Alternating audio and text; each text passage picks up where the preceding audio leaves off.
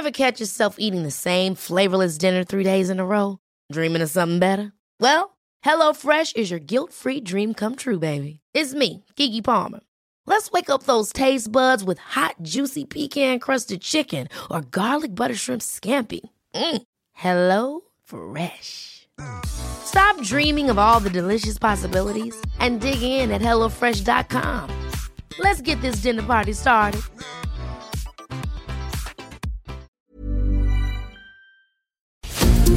Heraldo Media Group presenta la información y el entretenimiento que usted necesita para estar enterado, también en su descanso. Informativo El Heraldo Fin de Semana con Sofía García y Alejandro Sánchez por El Heraldo Radio, con la H que sí suena y ahora también se escucha.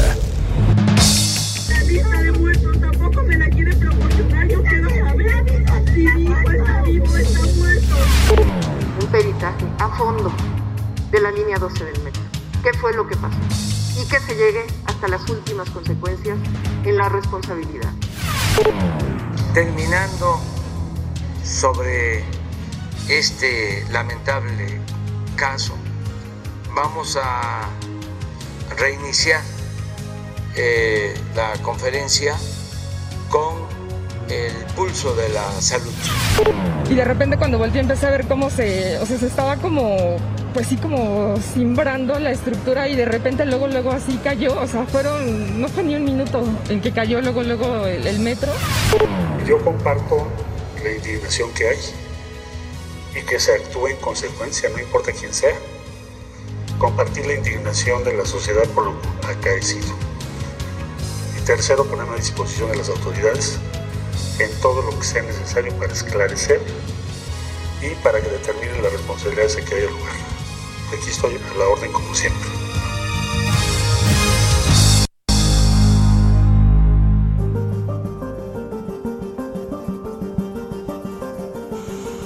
Hola, ¿qué tal? Muy buenos días. Son las 7 de la mañana con un minuto en este sábado 8 de mayo del 2021. Estamos transmitiendo desde los micrófonos del informativo de fin de semana en el Heraldo Radio a nivel nacional. Recuerda, estamos todos juntos hasta las 10 de la mañana en las diferentes frecuencias y más allá de las fronteras también. Yo soy Sofía García y me da mucho gusto saludarlos, sobre todo, bueno, pues después de una semana, una semana complicada, una semana llena de dolor, de tragedias, en donde hemos visto incluso todavía ayer cómo se incrementaron. Eh, ya son 26 las personas que fallecieron a causa del colapso de este metro del tren de la línea 12 allá en la estación de los Olivos adelante. Y quien conoce perfectamente este territorio, quien sabe muy bien de qué se trata, cómo se llevó a cabo esta construcción, de qué está hecho incluso, cómo está allá el suelo en Tláhuac, porque además creciste allá, mi querido Alex Sánchez, en donde estarás haciendo una transmisión especial este día, eh, pues dándonos a conocer cuáles los últimos detalles, pero también parte de las historias que tú conoces muy bien y que has estado contando siempre a través eh, de los diferentes espacios informativos en donde te has encontrado. Alex, muy buenos días. Querida Sofi, muy buenos días a ti y a todo el auditorio, el informativo fin de semana, sí, ya está aquí en Tláhuac, estamos transmitiendo en este momento desde la Colonia del Mar, una de las colonias que forman parte de esta demarcación. ¿Y por qué estamos aquí? querida Sofi, precisamente porque estamos tratando de ver el bosque completo y no solamente el árbol de todo lo que ha ocurrido en torno a la tragedia del el metro. Estoy frente a la clínica del ISTE, al hospital de reciente inauguración, porque, por una razón, porque cuando fueron los sismos de 2017, querida Sofi, a partir de aquí nacieron más de 50 grietas que atraviesan tres o cuatro colonias de la delegación Tláhuac. Se partió la demarcación, calles quedaron completamente intransitables. Los coches después de este terremoto ya no pudieron salir porque las colonias, la parte de la colonia de la del mar y las calles se hundieron hasta 50 centímetros. Fue intransitable y esas grietas atravesaron hasta la avenida Tláhuac. ¿Cuántos metros son de este punto en el que me encuentro hasta Los Olivos, donde se eh, vino abajo y se desplomó eh, el tren en la semana? Son menos de 3 kilómetros. Entonces estamos tratando de venir a entender qué es lo que está pasando en el subsuelo de Tláhuac, porque estas grietas fueron investigadas por especialistas de la Universidad Nacional Autónoma de México, metieron guía, Sofi, en estas grietas y nunca encontraron el fondo. Vino el gobierno de Mancera, Miguel Ángel Mancera de la Ciudad de México, y solamente esas grietas las retacaron con tesontle y con cemento. De aquí en adelante, los habitantes de, estas demarca de esta demarcación han tenido que estar arreglando en la mayoría de, sus, de los casos sus viviendas. Cada dos meses le echan una manita porque algo está ocurriendo en este subsuelo que hace que eh, pues prácticamente se esté volviendo inhabitable. Y aquí en el hospital de, del Liste en Tláhuac, pues fue donde Ayer desafortunadamente falleció la señora Araceli Linares Jiménez, de 52 años, quien estuvo internada desde el 3 de mayo tras el desplome de una ballena de la línea 12 del metro de la Ciudad de México. Eh, tras el incidente, esta persona se estuvo cerca de 10 horas, porque fue hasta las 5 de la mañana cuando lograron eh, rescatar el cuerpo todavía alcanzó a llegar con vida, pero lamentable ayer se convirtió en la víctima número 26 de esta tragedia del desplome de la línea 12 del metro. Así, es, Alex. Vamos, vamos a iniciar el recorrido en el transcurso de las próximas pues de los próximos bloques informativos para estar eh, hablando con la gente, con quienes conocen aquí esta situación. Y tú, tú conoces muy bien esa zona, no solamente porque además lo hemos platicado, creciste allá en esta demarcación, eh, sabes también cuáles las problemáticas, ¿no? Cuál es la situación real, esta entidad que pareciera a veces olvidada, ¿no? Por muchos y nada más la voltean a ver de repente. Ayer la gente enojada salió de su casa, ayer había una manifestación en la zona cero, en estas zonas donde se cayó el, metro y bueno, pues ahí hubo algunos disturbios porque la gente ya está cansada. A ver, quienes hemos ido por allá, por Tláhuac, sabemos que esta avenida es la eh, avenida principal, pues, es a veces era el único lugar donde podías entrar y salir de esos espacios, ¿no? La gente hace horas para ir a sus trabajos y cuando llega el metro a ese lugar, vaya, pues era como por fin voltearon a ver a Tláhuac, ¿no? Cuando tanta gente sale a trabajar de ese lugar para trasladarse a sus, a sus trabajos. Y sin embargo, Alex, lo hicieron mal. Lo hicieron mal porque hay que decirlo, esa línea 12 desde el inicio tuvo irregularidades y no se tomó en cuenta este subsuelo que tú estás comentando y cómo estaba la situación en ese en esa demarcación. Así que bueno, mucho nos tendrás y nos compartirás, estaremos enlazados contigo prácticamente casi todo el, programa y bueno, pues a ver qué que, de nuevo también de estas cosas, de esta tragedia sale, sale por allá. Así es, Sofi. Eh, es una, una demarcación prácticamente eh, que funciona a base de usos y costumbres, donde todavía las mayordomías se juntan dos veces al año para realizar sus fiestas eh, tradicionales con cohetes y bailes populares efectivamente estuvo en abandono y en el olvido toda una vida hasta que se construyó este esta línea que acortó la distancia. Quienes íbamos a la universidad o quienes iban al trabajo, hacíamos hasta cinco horas diarias entre el, la ida y el regreso.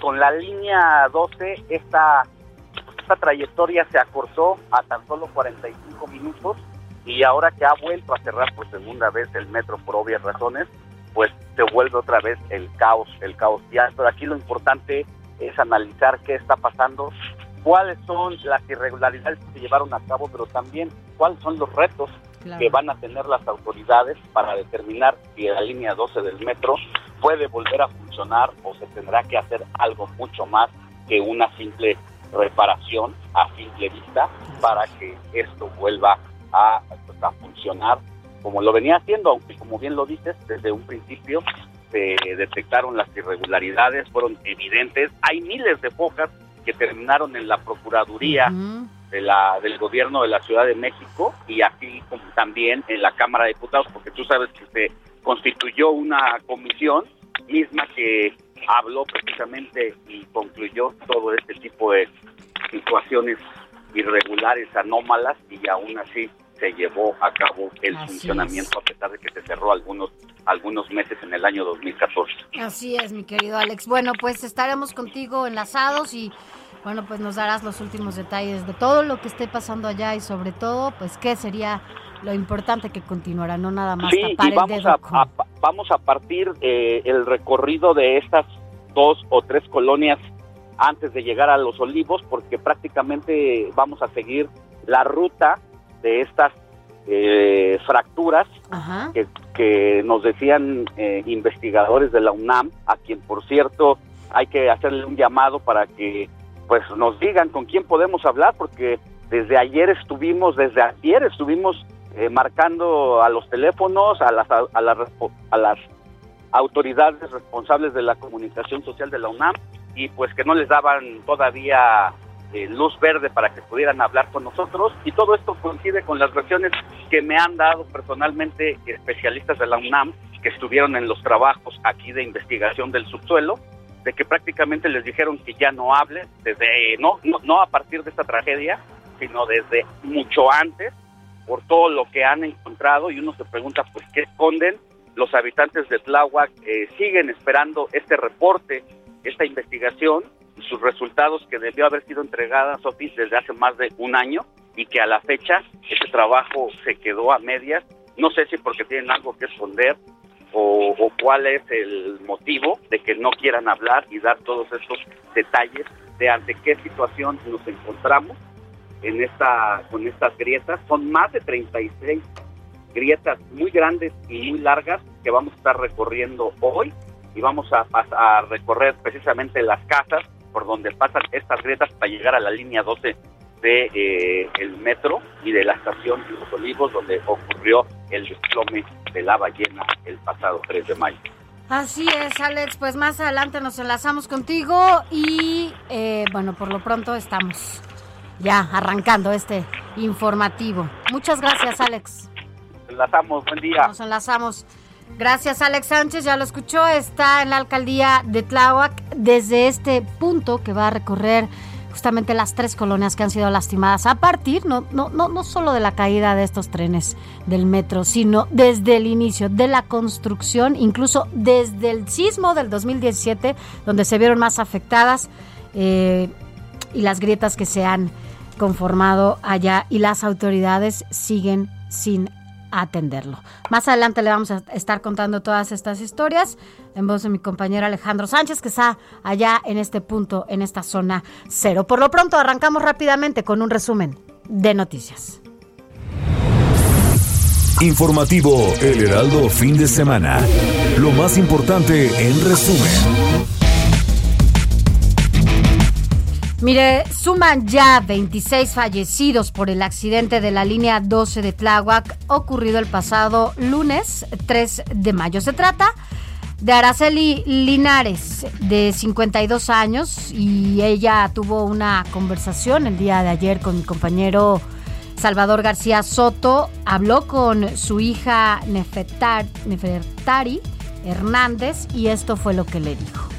Por parte de la Fiscalía de Tláhuac número uno nos están brindando apoyo. Eh, aquí están eh, con lo de los gastos funerarios y no nos han dejado desde ese momento. Bueno,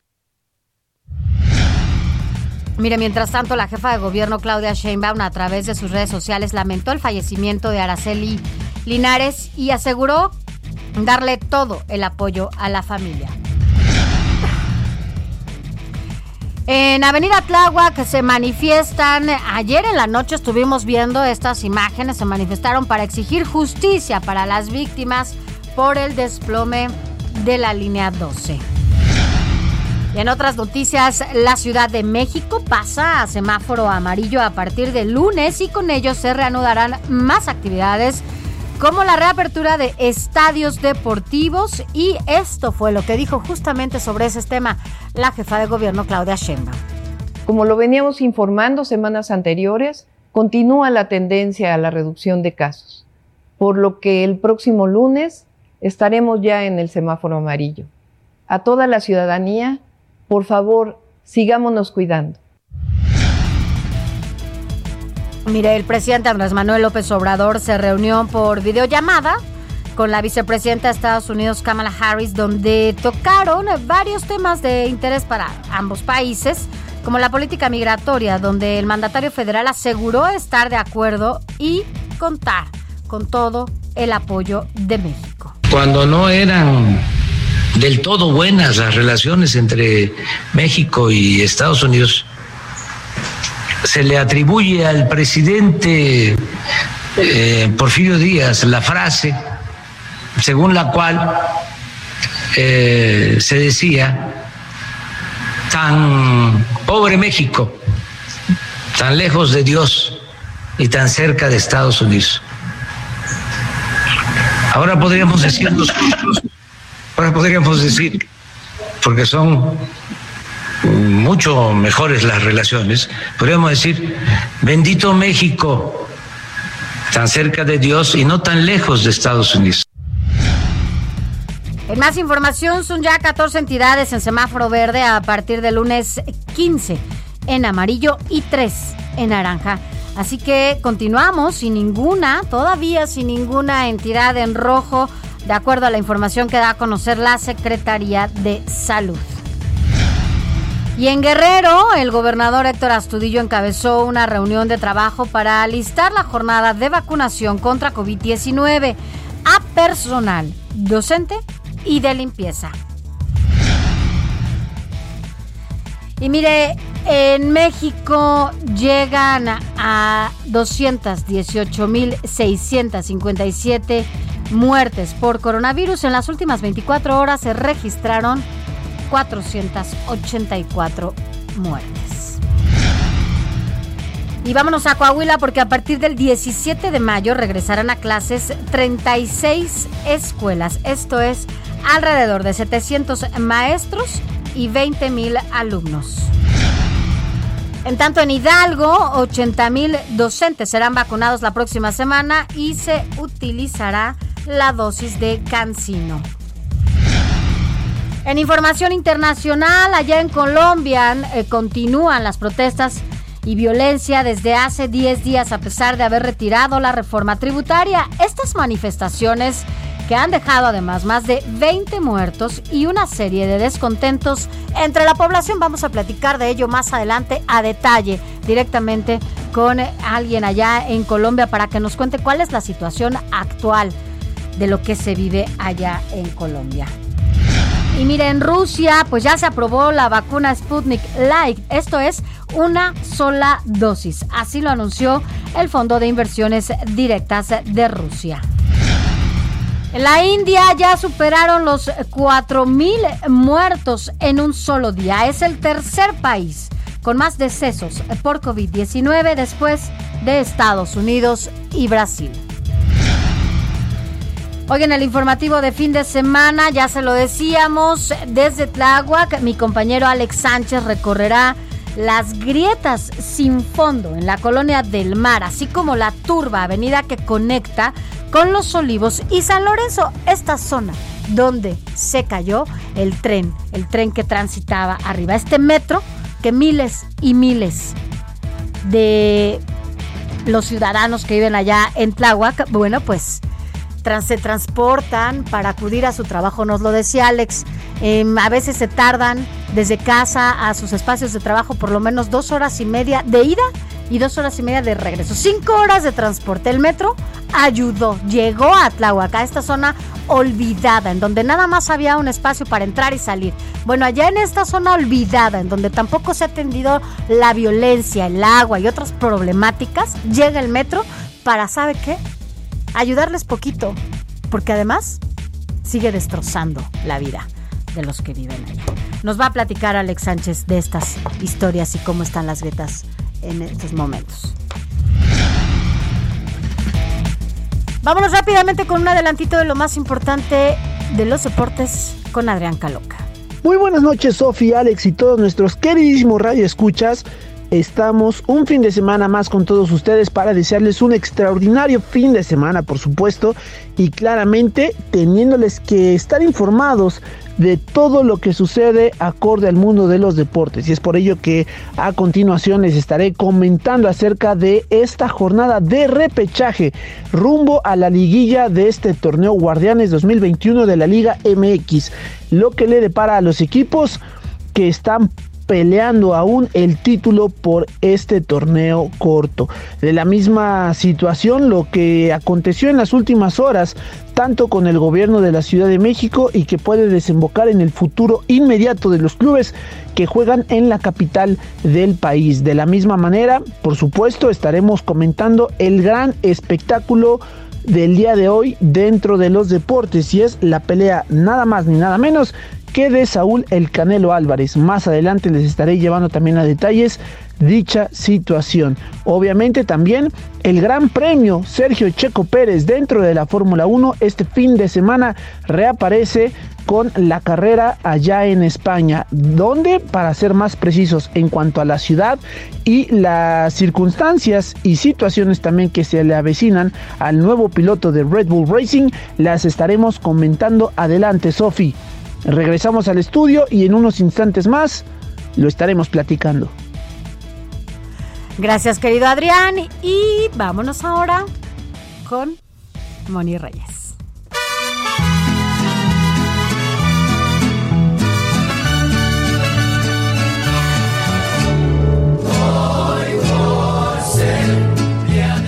Mi Moni, hoy 8 de mayo, ¿a quiénes vamos a celebrar? Hola Sofi, qué gusto saludarte. Igual, Alex, un abrazo y amigos, radio escuchas. Pues hoy vamos a festejar a Bonifacio. Fíjense que Bonifacio significa el que tiene buen destino. Este papa nació en Marisca, en Italia, en la Italia central, cerca del año 550. Y muchos años después fue nombrado diácono por el Papa Gregorio I, recibiendo el cargo de dispensador bajo cuya responsabilidad recaía nada menos y nada más que controlar la administración de patrimonio. Fíjense amigos que en su mandato logró obtener el permiso del emperador Focas para convertir el Panteón de Roma, que recordemos fue construido en honor a Júpiter, Venus y Marte, en un templo cristiano dedicado a la Virgen María y a todos los cristianos del mundo. Bueno, pues además de darle un abrazo a Bonifacio, le damos otro a Pedro, a Casio, Arsenio, Gibriano o Gibriano, no sé cómo se pronuncie. Pues es que ya ves que hay uno, bueno, no conozco a un Gibriano, pero a Gibran, Gibran, ves que le dicen Gibran. Gibran, correcto. Eladio y finalmente a Víctor. Muchas felicidades a todos ellos. Sofi, gracias. Así es, mi Moni, a todos ellos y a quienes celebran alguna fecha especial este 8 de mayo. Así que bueno, pues gracias, mi Moni, y un abrazo a todos y a todas quienes nos escuchan. Claro que sí, un beso. Un beso, Moni, gracias. Hoy por ser el día de tu santo, te deseamos felicidades. Informativo El Heraldo Fin de Semana con Sofía García y Alejandro Sánchez. Síganos.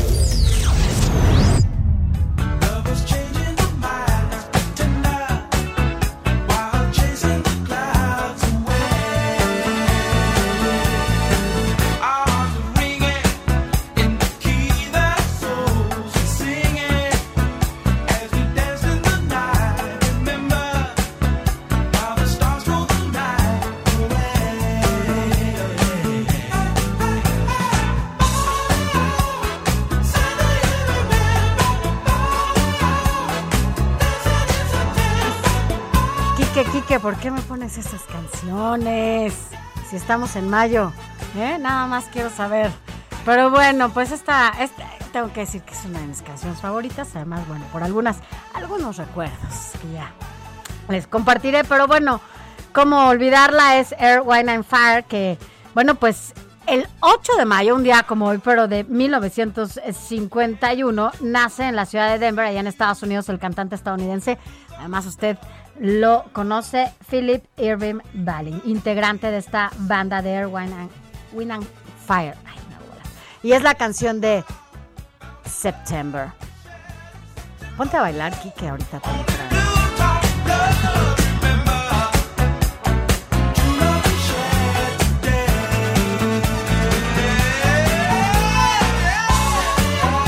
Nos vamos con September a una pausa. Recuerda, estamos en una transmisión especial desde Tláhuac. Allá está mi compañero Alex Sánchez. Regresamos con él. La noticia no descansa. Usted necesita estar bien informado también el fin de semana. Esto es Informativo El Heraldo Fin de Semana. Recorrido por el país.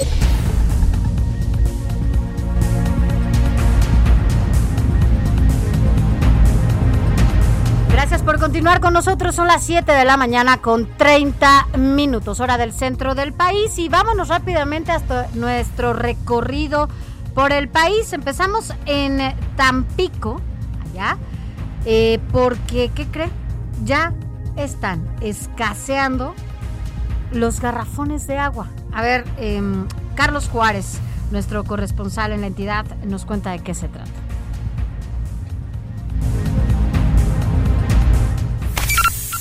Durante los últimos días se han estado registrando compras de pánico de agua purificada, lo que ha generado la escasez del producto en diversos expendios. Incluso la gente ha tenido que hacer largas filas durante varias horas bajo los rayos del sol para tener la oportunidad de llenar sus botellones o incluso llegar con ollas para poder tener agua en sus viviendas. Y es que en esta región de la entidad hay una psicosis colectiva ante la sequía que se registra y la salinidad del agua que se suministra a través de las llaves. Un ejemplo de lo que ocurre en la colonia Miguel Hidalgo, la señora Rosario Gutiérrez manifestó que la pipa no le ha surtido el vital líquido, incluso no hay garantía de que esto ocurra durante este fin de semana. No, agua no hay, la pipa está por llegar, pero agua no tenemos, la gente está esperando que llegue la pipa. ¿Y cuánto subió? Pues la estaba dando a 11 y la subimos a 15 pesos. Pero hay otros negocios que la tienen más cara. Por su parte, la señora Genoveva Flores manifestó que desde el día de ayer hizo fila afuera del negocio, pero ya no alcanzó agua, por lo que desde la mañana de hoy otra vez se formó, pero con la sorpresa de que seguían sin suministrar el vital líquido. Eh, hicimos fila desde ayer. Ayer hicimos fila y hoy estamos volviendo a hacer fila, porque ayer no alcanzamos agua. Los empresarios de este ramo del agua purificada han hecho el llamado a los clientes a evitar las compras de pánico, pues solamente se está generando más escasez. Por su parte, la Comisión Municipal de Agua Potable y Alcantarillado asegura que todavía se cuenta con agua suficiente en la zona para garantizar el servicio a la población. Para el informativo fin de semana desde Tamaulipas, Carlos Juárez. Gracias, Carlos. Y bueno, pues ya escuchó usted, las compras de pánico allá en Tampico se están dando y eso está acabando y está escaseando algunos productos tales como los garrafones de agua. Vámonos de Tampico hasta Hidalgo porque 80 mil docentes serán vacunados la próxima semana. Axel Chávez, cuéntanos de qué se trata.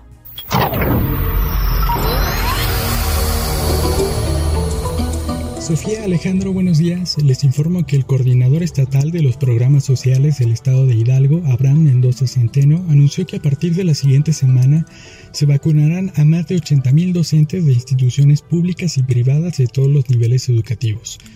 El funcionario federal dijo que se aplicarán las vacunas Cancino a todo el personal educativo de la entidad las cuales son de una sola aplicación y con ello pretenden inmunizar a todos los docentes y trabajadores administrativos del sector salud. De acuerdo con el representante del gobierno federal, mantuvieron reuniones con la Secretaría de la Defensa Nacional para aplicar las vacunas al personal del sector educativo que así lo requiera. Y determinar la logística de los puntos de inoculación en todos los municipios. Agregó que esperarán a que arriben los embarques destinados para la aplicación de las vacunas en el estado y así comenzar con la inoculación de los docentes y administrativos, por lo que en breve podrían reabrir las escuelas públicas y privadas. Para el Heraldo Radio, Axel Chávez.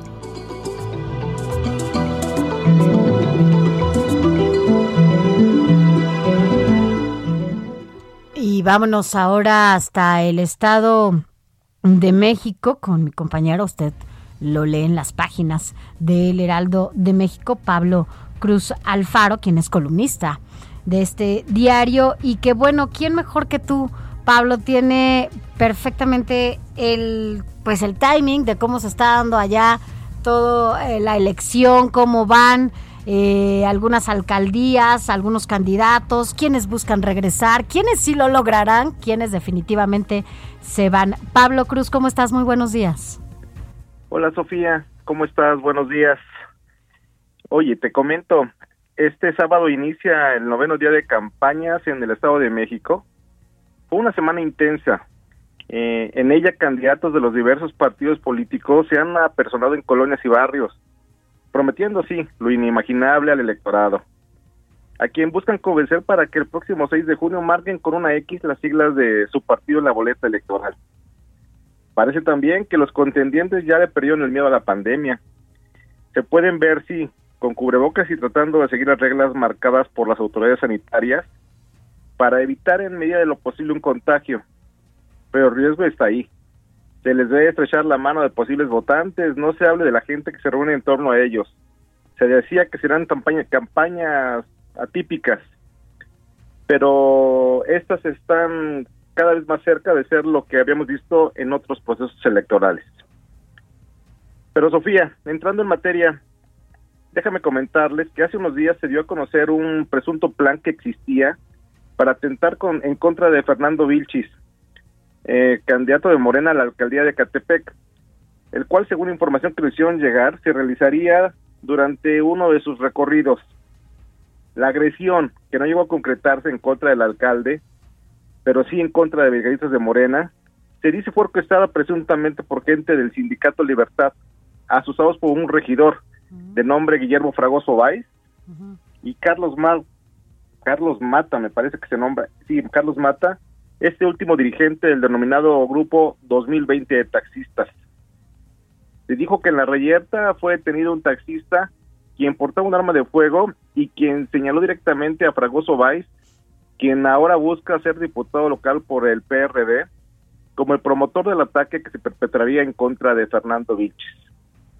Sofía, queda claro que las cosas pueden subir de nivel en Ecatepec. Por ello, creo importante que tanto las autoridades electorales como las encargadas de impartir justicia, tomen cartas en el asunto para evitar en lo posible un acto que pueda desencadenar violencia en este municipio gobernado por, por, por Morena. Eh, ya que hablamos de la zona oriente, a Santa Luz Falcón, candidata de Morena a la alcaldía de Texcoco, se le nota confiada. Eh, sabe que podrá reelegirse sin sobresaltos. El PRI, quien hace algunos ayeres fuera el principal opositor en este municipio, hoy materialmente está borrado. En Esahualcoyo, quienes buscarán la alcaldía son dos expresidentes municipales, Héctor Bautista, quien encabeza la coalición Va por el Estado de México, y Juan Cepeda, quien contenerá por Movimiento Ciudadano.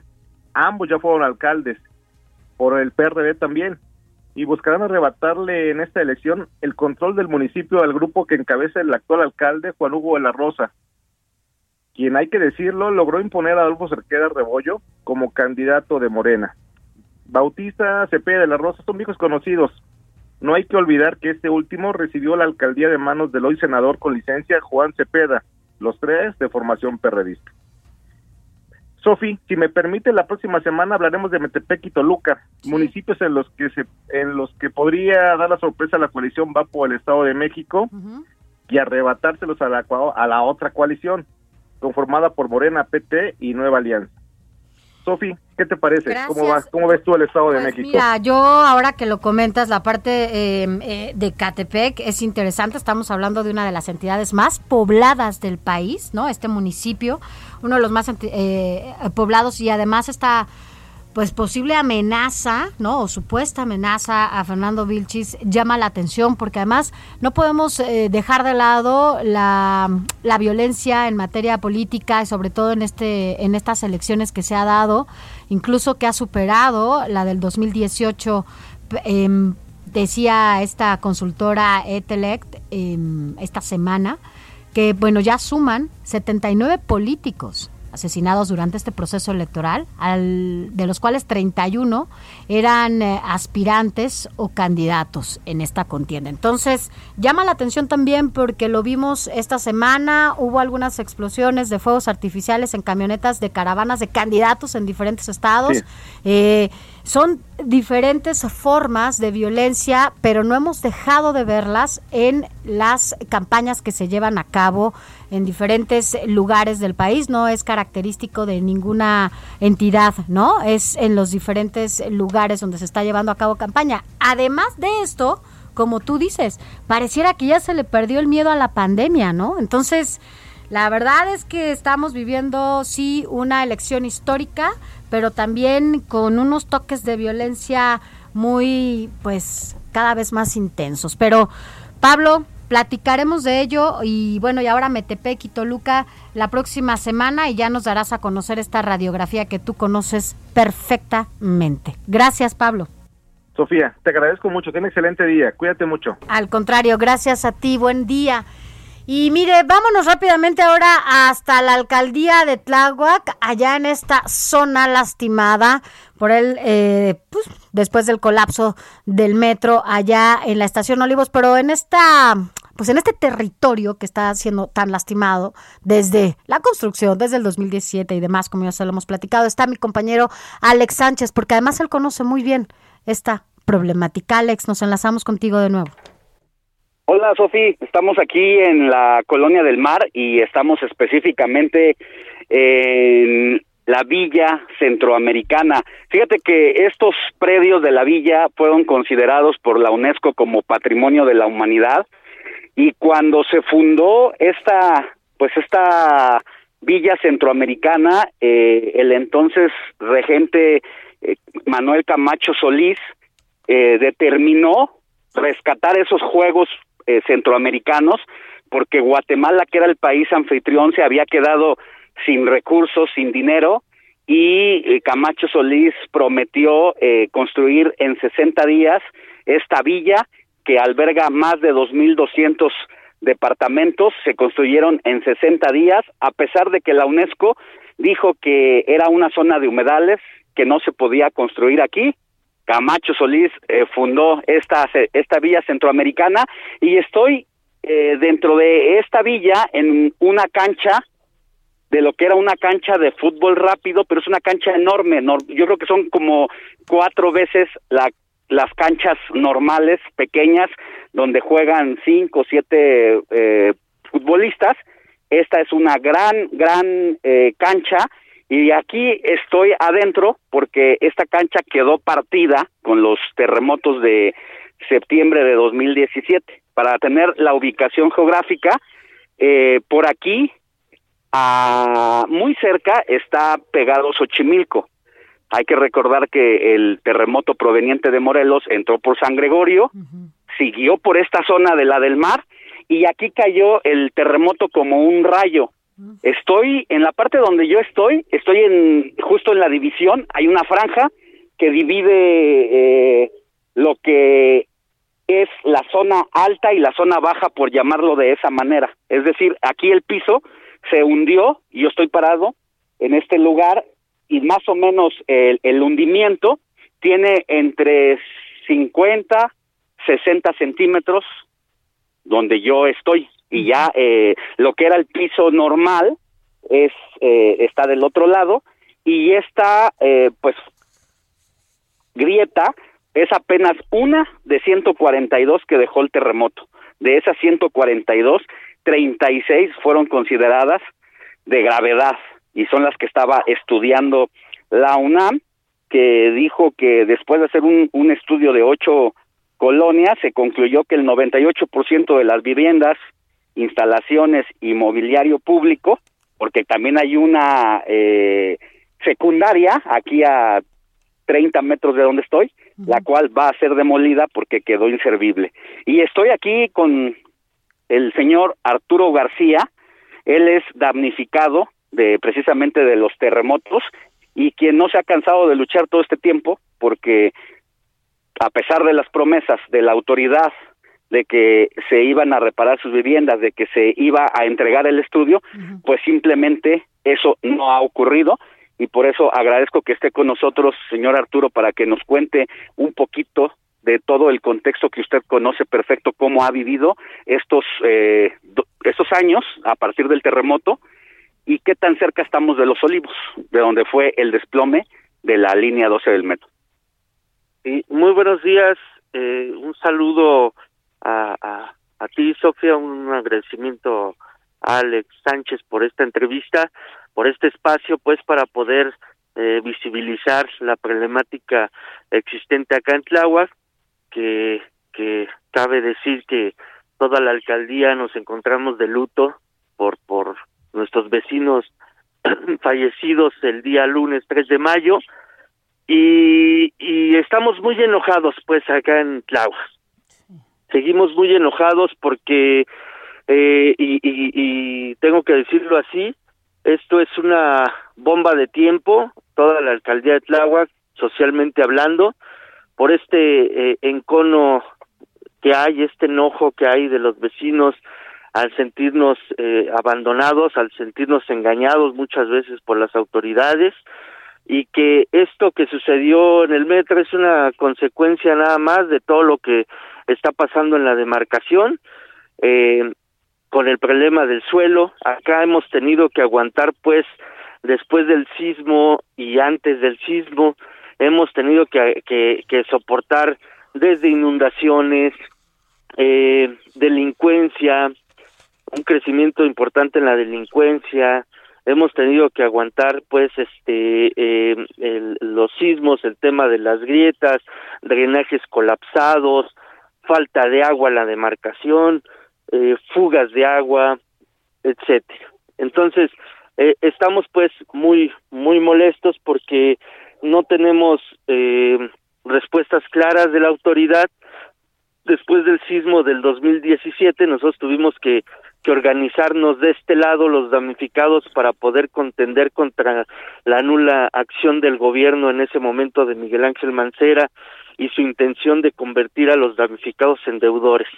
Eso no lo íbamos a permitir y tuvimos que organizarnos para primeramente luchar por un recurso público que restituyera el patrimonio, pero también tuvimos que luchar, organizarnos para conocer la situación del suelo acá en Tláhuac, ya que las grietas evidenciaron, o el sismo evidenció las grietas que se estaban dando acá en, en el territorio, y que por lo que nos dicen algunos especialistas tienen múltiples factores. Uno de ellos es la desecación del territorio, por porque bueno hay una batería de pozos que viene desde Miski y que recorre toda la zona de Canal de Chalco y que han estado extrayendo agua este de toda esta zona esto ha hecho que el, que el suelo evidentemente sufra una depreciación, se, se, se colapse en muchos puntos. Tenemos aquí muy cercano un pozo en, en sobre Canal de Chalco que inauguró Miguel Ángel Mancera. Enseguida del sismo en el 2018 lo lo inauguró Peña Nieto con Miguel Ángel Mancera y la entonces alcalde de Iztapalapa Diana Enguiano y es un pozo que están extrayendo agua a dos mil metros de profundidad y que todo eso es eh, eh, eh, sin duda alguna va en detrimento de la calidad de vida de los habitantes de Tláhuac. Entonces, esa es una... Don Arturo, em, eh, ¿qué, ¿cuánto tiempo lleva viviendo ahí en Tláhuac? ¿Usted lleva toda la vida viviendo ahí o a partir de y a partir de cuándo empezó a haber este deterioro en su casita, en, en estos espacios, eh, más allá de la de las grietas que se hicieron a partir del 2017 en el terremoto, entiendo, pero cuando fue la construcción del metro, cuando empezó todo esto, ¿cómo fue para ustedes? Eh, bueno, eh, yo llevo viviendo acá en la en la demarcación, la alcaldía de Tláhuac, llevo viviendo 42 años, que es mi edad, eh, nosotros eh, empezamos a, a, a, notar esta esta situación complicada en, en, en las en las calles eh, desde mucho antes del sismo me refiero al a los temas de delincuencia etcétera pero el sismo evidenció muchas cosas. Primeramente este temor de que algo está pasando la, la incertidumbre eh, me gustaría este comentarte que que bueno después del sismo muchos de nosotros estamos todavía este vivimos en la zozobra cuando cuando escuchamos la alarma sísmica. Hace unos días que, que se les ocurrió por ahí activar la alarma que ni siquiera fue un sismo. Para todos los habitantes de esta zona es algo muy muy muy difícil porque eh, este definitivamente evidenció muchas cosas.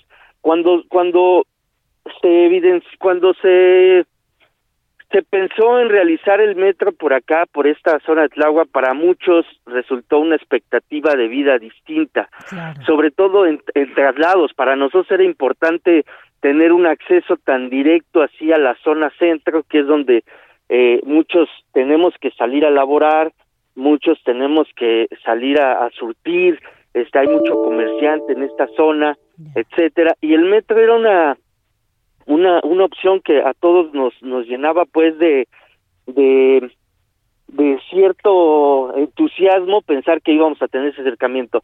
Después de unos años eh, con todas las situaciones que se ha dado con todo lo que pasa con el suelo moviéndose acá y sobre todo sin estudios serios completos que nos digan qué es lo que está pasando acá pues evidentemente hoy hay una gran incertidumbre que no es no es exactamente después de la del, del, del momento del 3 de mayo. Esto ya lo veníamos eh, sintiendo desde hace, desde hace mucho, los que viajamos en el metro, el movimiento que tiene en las curvas, en esa zona de olivos y de Tezonco Olivos, o sea, era un ruido ya, ya impresionante. Yo, nosotros estamos más o menos, mi, mi vivienda está a unos tres kilómetros en línea recta del Metro Olivos.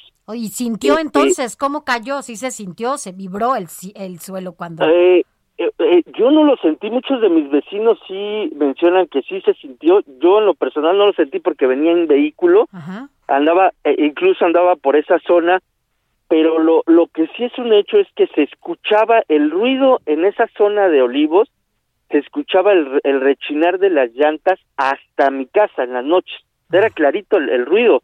Y, y bueno es una distancia este no tan larga pero sí este es una hay mucho ruido carros etcétera y aún así se escuchaba el ruido de las de las llantas vibrando.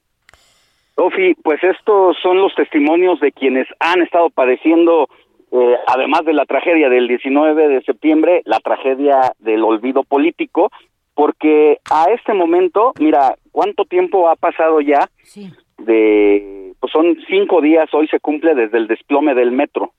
Y las autoridades, por lo menos el alcalde Raimundo Martínez, pues no ha pronunciado una sola palabra al respecto, no se ha acercado a los vecinos, no ha mandado ni siquiera un Twitter o Face, como luego ocurre en estos casos eh, con los funcionarios. Y cuando ocurrió la tragedia del sismo, él era diputado capitalino, y inició un estudio que le ayudó la alcaldía, lo integró en ese en ese proyecto y, con investigadores de la UNAM y de la UAM, precisamente para tener un diagnóstico eh, con geotécnico con estos especialistas.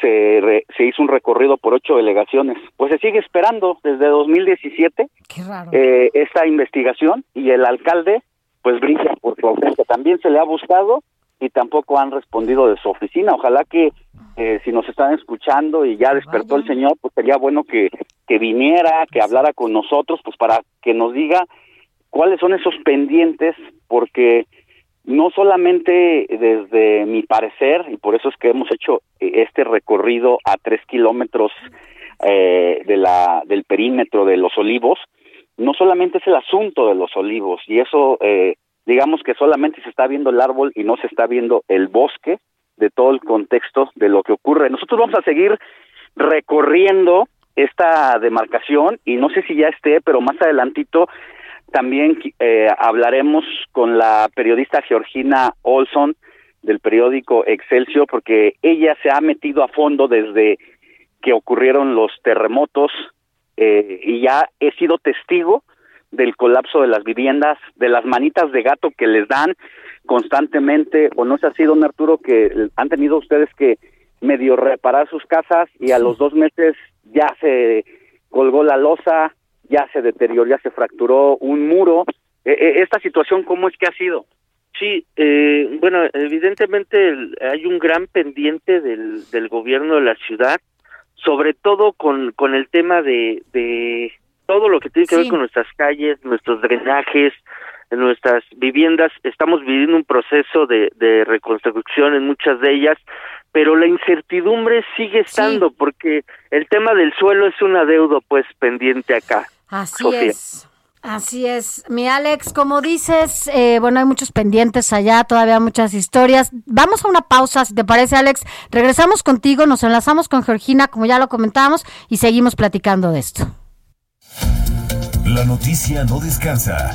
Usted necesita estar bien informado también el fin de semana. Esto es Informativo El Heraldo Fin de Semana. Informativo Heraldo Fin de Semana. Regresamos. Noticias a la hora. Heraldo Radio le informa.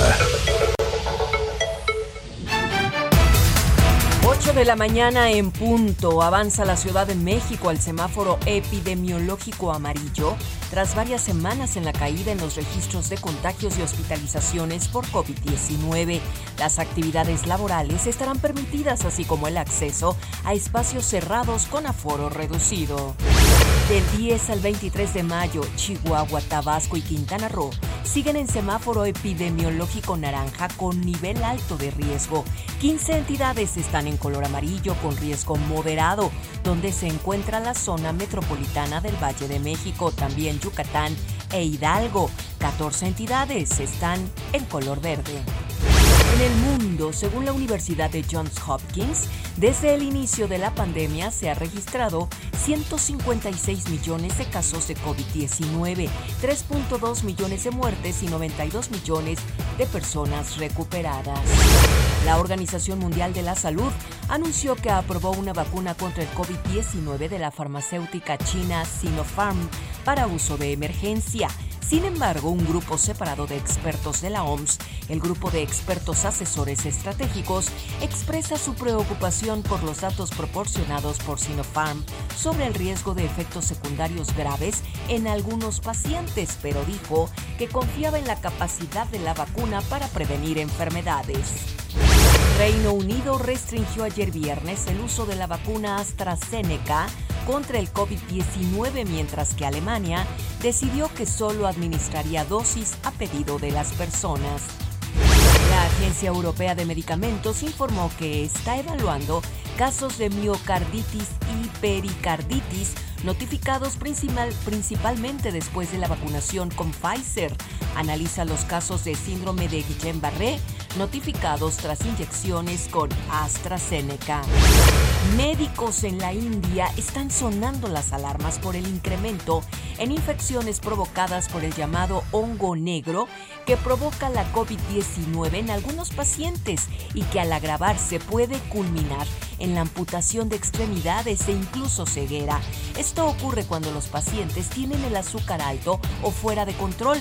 Así lo expresó al respecto el doctor Atul Gogia del Sir Gangaram Hospital al hablar sobre la infección micótica que se conoce con el nombre científico de mucormicosis.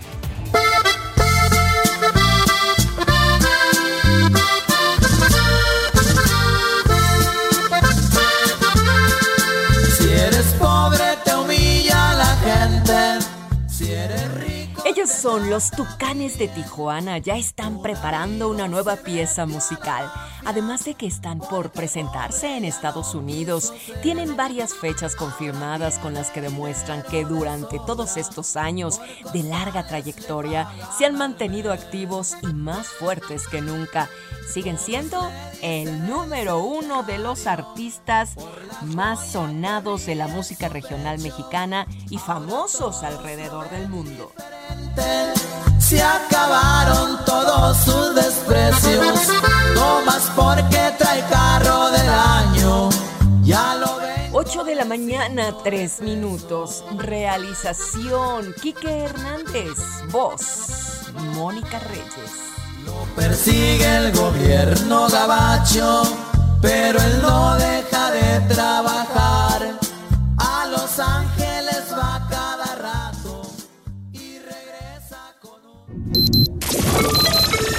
Esto fue Noticias a la Hora. Siga enterado.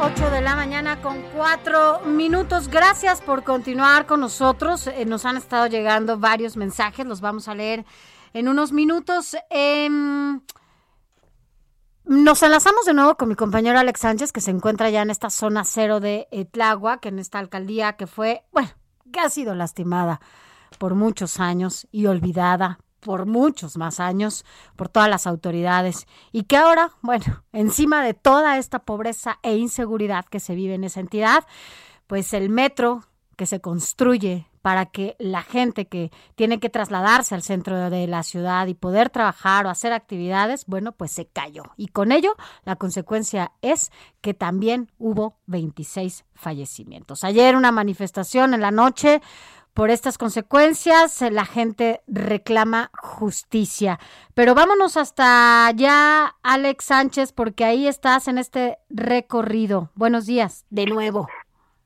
Así es, Sofía, ya recorrimos más o menos un kilómetro a partir de donde iniciamos la transmisión entre la Villa Centroamericana y el nuevo Hospital General del Liste, donde desafortunadamente anoche también falleció la víctima número 26 de la tragedia de la línea 12 del metro. Ella es Araceli Linares y falleció ayer dejando a tres hijos.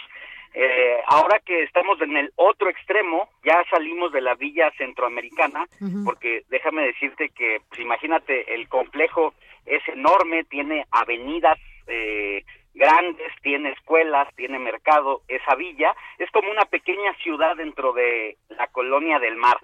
Ya salimos, estamos afuera, eh, pero justo en, en el área en el que nos encontramos, ahí tuvieron que ser demolidos diferentes torres eh, que aglomeraban alrededor de 20 departamentos, porque este, yo le llamo, es como visto desde un dron, esta, esta línea que estamos, esta fractura que estamos recorriendo, es como cuando metes con, de manera fuerte, golpeas un tronco de un árbol, das el hachazo, y cuando das el hachazo, esa grieta se, se esparce, corre, eh, estamos en este punto y justo lo que tú decías ayer, eh, lo que estabas diciendo sobre estas manifestaciones que hubo ayer en la zona cero, que es la colonia Los Olivos, justo también coincidió con la reunión por primera vez después de la COVID-19 que se han llevado a cabo presencialmente entre los damnificados y habitantes de esta zona, porque se estaban realizando estos estas reuniones por la vía del Zoom, pero ya también fue de manera física. Y don Arturo, ¿qué es lo que están pidiendo eh, precisamente en esta reunión que comenzó ayer en la noche? Yo hablé con usted a las 11, 11 de la noche más o menos y apenas estaba saliendo de ella. ¿Qué pasó, don Arturo?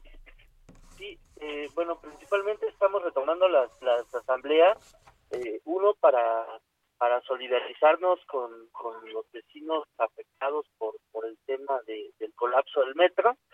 Estamos eh, pues tomando decisiones para sumarnos también en apoyo de, todos los vecinos y por supuesto para, para seguir eh, presionando al gobierno para que entregue el- los estudios de suelo de toda esta zona y cumplan con la palabra sobre todo de dar la seguridad y la certeza de en qué suelo estamos parados y qué es lo que nos espera. Eh, creo que el tema del colapso tiene que ser un ejemplo para el gobierno de que hoy más que nunca debe de prevenir antes de que suceda alguna desgracia. Pues ahí está, Sofía. No sé si tienes alguna pregunta, algo, algo más que tengamos que decir, porque aquí en esta zona en la que nos encontramos, hubo por lo menos 3.642 bardas de viviendas que se desplomaron o se eh, dañaron severamente. Eh, ya te decía, 142 grietas enormes, de las cuales 36 son las que preocupan a los especialistas de la UNAM, que han decidido no dar eh, información todavía, ¿sí? Y 60 socavones es lo que daña esto. Con esto, Sofi, no estamos exculpando a ninguna autoridad. Estamos empezando por reconocer el problema de las fallas eh, geológicas, geográficas, eh, eso sin quitar el dedo del renglón de que las autoridades también tienen su grado de responsabilidad, porque ya como lo dijimos, eh, se documentó desde el inicio de la arranque de la línea 12 que había fallas de origen. A eso agrégale el olvido y la falta de mantenimiento en un terreno como este a partir del 2017. Entonces, hay muchos adeudos todavía, hay muchos pendientes que se tiene que ir aclarando poco a poco, pero hoy nosotros decidimos abrir el foco para estar aquí. Así es, y es que son efectivamente muchos eh, los pendientes que hay en ese lugar. Mira, estás hablando de 3.642 bardas que se vinieron abajo, cuántas grietas, esta ruta, ¿no? Que tú estás recorriendo por eh, las grietas brutales que hay, el gasto que ha hecho la gente en sus casas para poder estarlas sanando, ¿no? De cada eh, pues cada rato que se les cae el cemento, si no se les cae otra cosa. O sea, vaya, hay tantas cosas que además se saben, Alex, porque sí hay estudios y porque seguramente esos estudios se hicieron justo al inicio o antes para tener todo el proyecto de construcción del metro y nada se hizo. Al contrario, pareciera que les dieron masking tape para que pusieran ahí sus, sus casitas y les arreglaron las grietas, al fin que la gente casi nunca dice nada, porque pues es es esta zona, ¿no? Es esta zona tan olvidada y tan alejada de quienes, ¿no? Tienen que eh, preocuparse y atender esos, esos males. Entonces, bueno, pues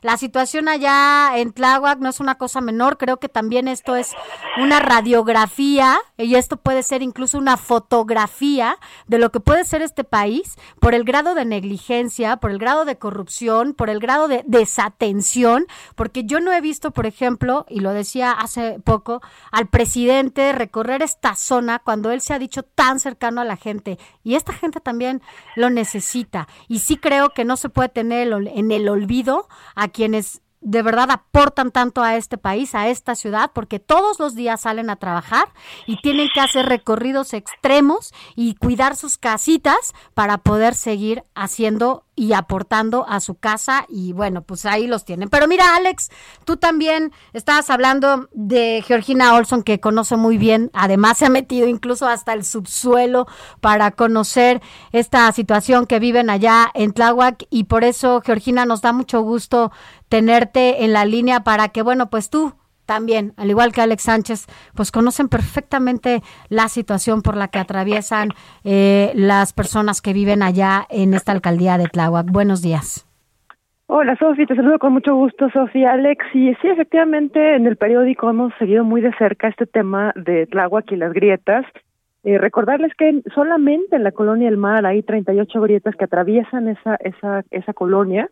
Y después del sismo del 19 de septiembre de 2017, pues quedaron en toda la en toda la alcaldía de Tláhuac 4.127 viviendas con daño medio, pero había 1.621 con daño alto y nada más en la en la colonia del mar hay eh, se registraron más de mil eh, mil casas dañadas por el sismo del 2017. Contarles brevemente eh, alguna, un par de historias que encontramos un año después del sismo, en agosto del 2018. Una de las grietas, Alex y Sofi, eh, destrozó la cancha de básquetbol de la calle Pez Cardenal, siguió su trayectoria hasta la calle Pez Gorami, rompiendo el piso a su paso y, causando daño estructural a las casas ubicadas en varias manzanas, uno recorriendo varias manzanas, eh, caminando, haciendo entrevistas con la gente, y ahí llegamos a la casa de Mercedes García Ruiz, ella vive en, la calle de Océano, ahí en la colonia del mar, y ella nos narra que eh, pudimos ver su, su jardín completamente atravesado por una de estas grietas que llega hasta, hasta la sala y hasta la cocina. Y un año después del sismo, eh, esta grieta no había sido reparada, ella no tenía ninguna certeza de qué iba a suceder eh, en el caso de su casa, estaban casi igual que hacía un año, y en esa, en esa ocasión, eh, en, el, en agosto del 2018, pudimos entrevistar al que era entonces el comisionado para la reconstrucción de la Ciudad de México, Edgar Tungui, y le preguntamos si, tenían, si tendrían respuesta para los damnificados de la colonia del mar, y lo que nos respondió en agosto del 2018 eh, es esa, esa, esa administración, hay que recordar que terminó en diciembre de 2018, y Tungui lo que nos dijo fue seguramente tendremos una respuesta para una parte de las personas eh, afectadas y dejaremos un programa elaborado en conjunto con el nuevo comisionado, el comisionado Cravioto. Evidentemente no dejaron un, programa elaborado y, pues como saben, eh, Edgar Tunguí ahora es prófugo de la justicia. Se le busca eh, por irregularidades en su gestión tanto como eh, cuando fue secretario de Obras en la Ciudad de México, pero también se le busca por eh, irregularidades en su, en su función como comisionado de la reconstrucción y por desvío de fondos. Y eh, desde entonces eh, seguimos en, eh, en 2018 y 2019 recorriendo eh, toda la colonia, toda la colonia del mar. Y otro de los casos que nos encontramos fue en la calle de Pingüino, la calle Pingüino de la colonia del mar también tenía una, una grieta impresionante que recorría seis o siete calles.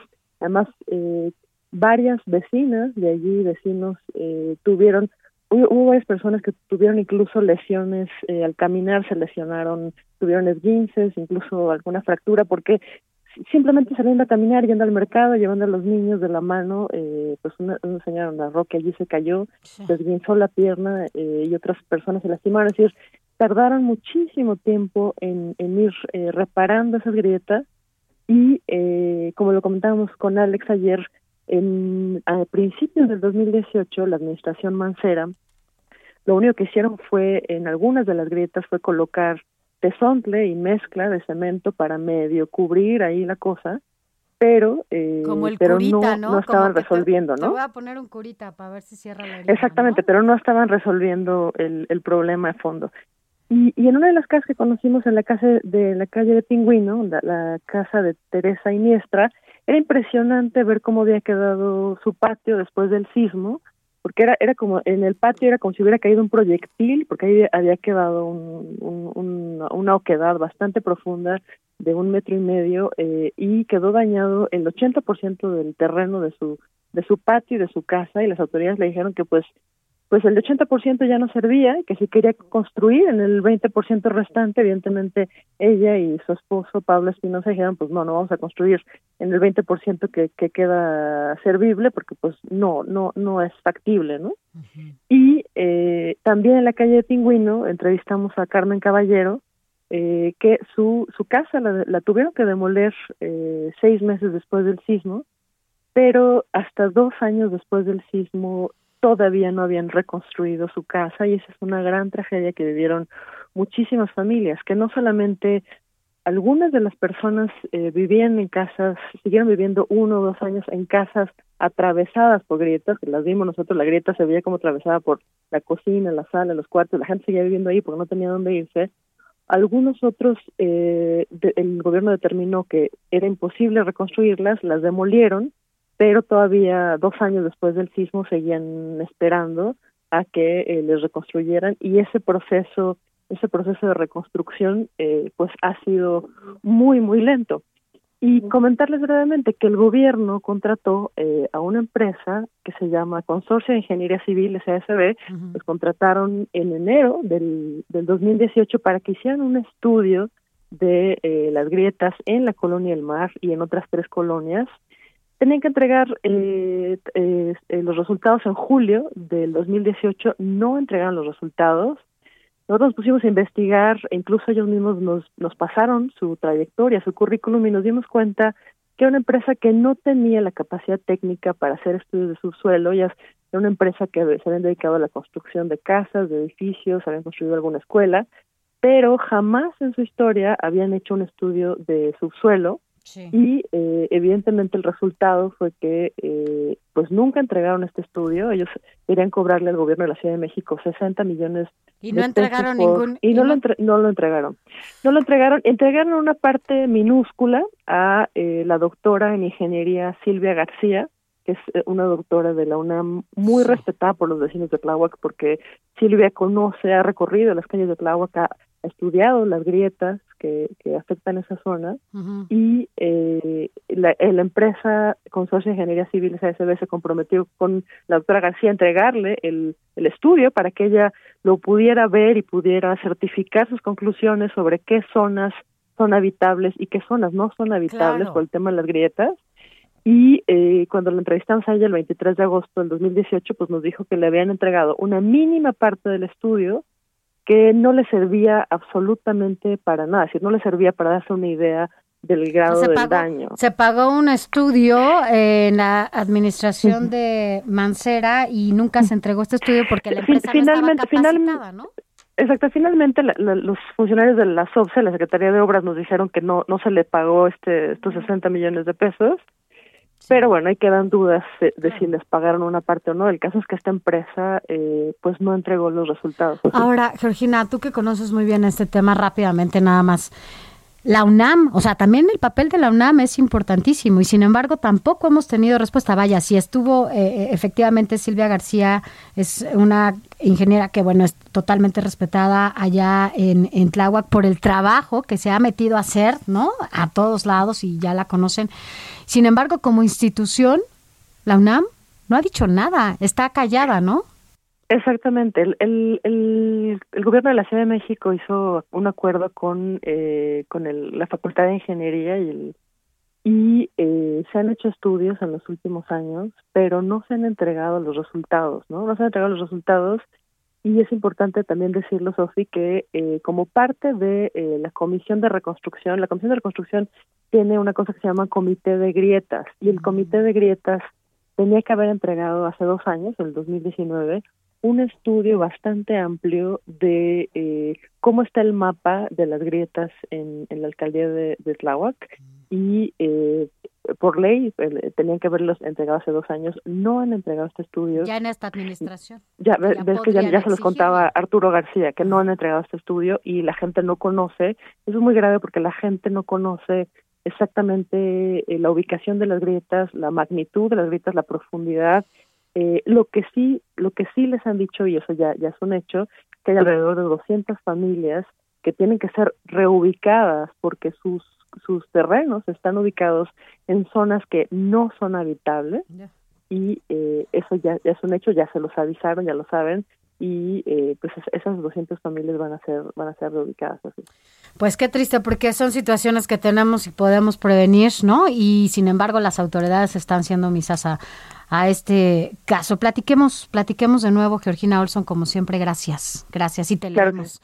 Gracias, periodista que sí, muchísimas y además que conoce perfectamente cuál es la situación allá en Tláhuac. Buen día, Georgina.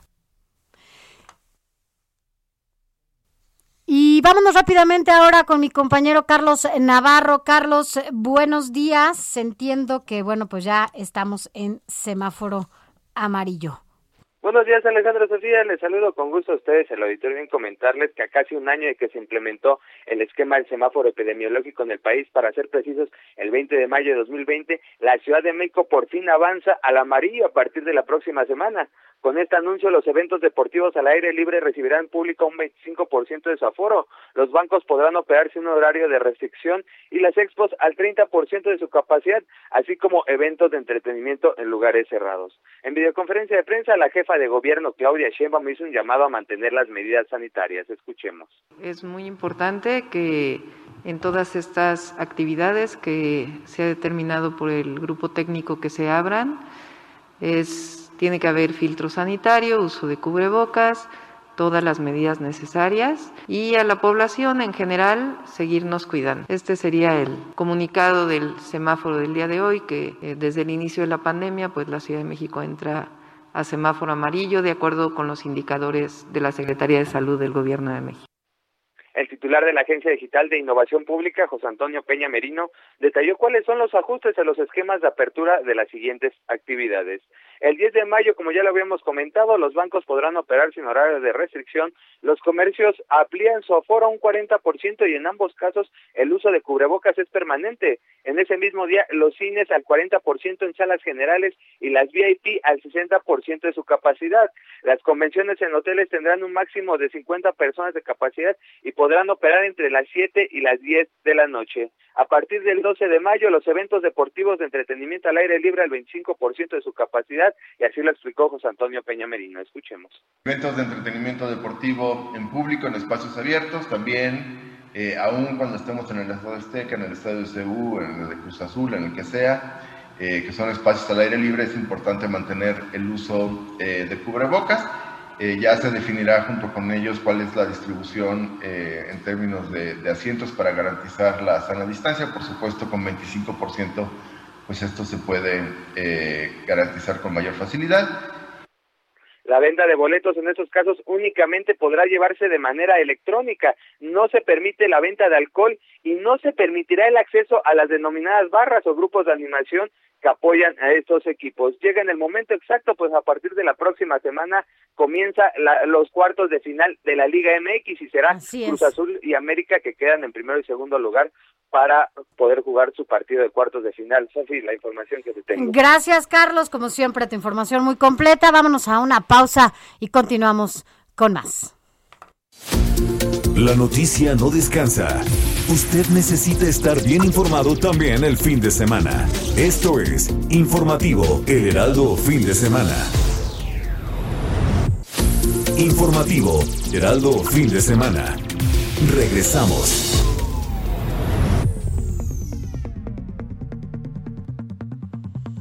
Vámonos rápidamente con Raimundo Sánchez, nuestro subdirector editorial en el Heraldo de México, porque, bueno, pues Ray, nos vas a hablar justamente pues de estos personajes que tendrán que ser investigados tras el accidente en la línea 12 y cómo es que pues no, no fue un accidente, pues se trató de negligencia. Cuéntanos, mi querido Ray, buenos días. Muy buenos días, Sofi. Saludo con gusto a ti y al auditorio. Y en efecto, como bien dices, no fue un accidente. Hay que dejar claro que fue negligencia esta tragedia de la línea 12 del metro, la mal llamada línea dorada, eh, pues que ya cobró la vida de 26 personas, eh, incluidos menores de edad, eh, pues por los hechos que vimos todos el lunes pasado con gran sorpresa y pues este estupefactos al ver desplomarse esta trave en las, entre las estaciones Olivos y Tezonco. Eh, oye, eso el asunto es eh, pues que sin ser profeta, pues eh, el jueves publicamos aquí en el Heraldo, en la columna Periscopio, eh, pues que la investigación se iba a centrar en tres personajes.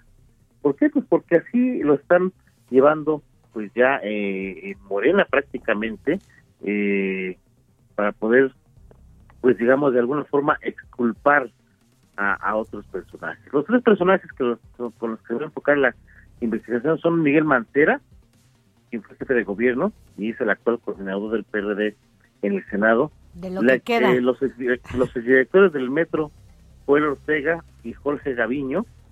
Gaviño también es vicecoordinador del PRD en el Congreso Capitalino. Sobre ellos tres van y se ratificó eh, pues horas después porque 25 senadores de Morena ya están pidiendo que Mancera dé la cara, que Mancera informe pues qué fue lo que eh, lo que llevó a este accidente o qué hizo durante su jefatura de gobierno de la Ciudad de México. ¿Esto por qué? Pues con el afán de deslindar, por supuesto, al canciller Marcelo Ebrard, que pues fue el autor de la construcción de esta línea como predecesor de, de, de Mancera en el gobierno capitalino.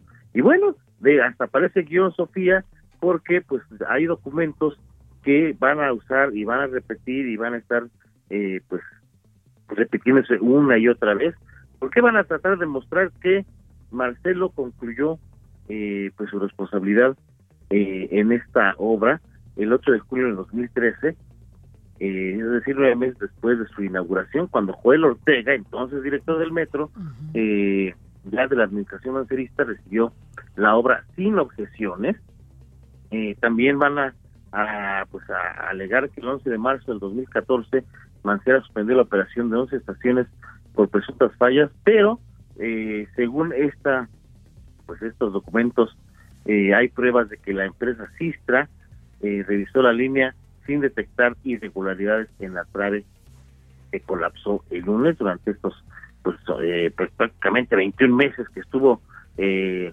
cerrada eh, estas 11 estaciones de eh, la línea 12.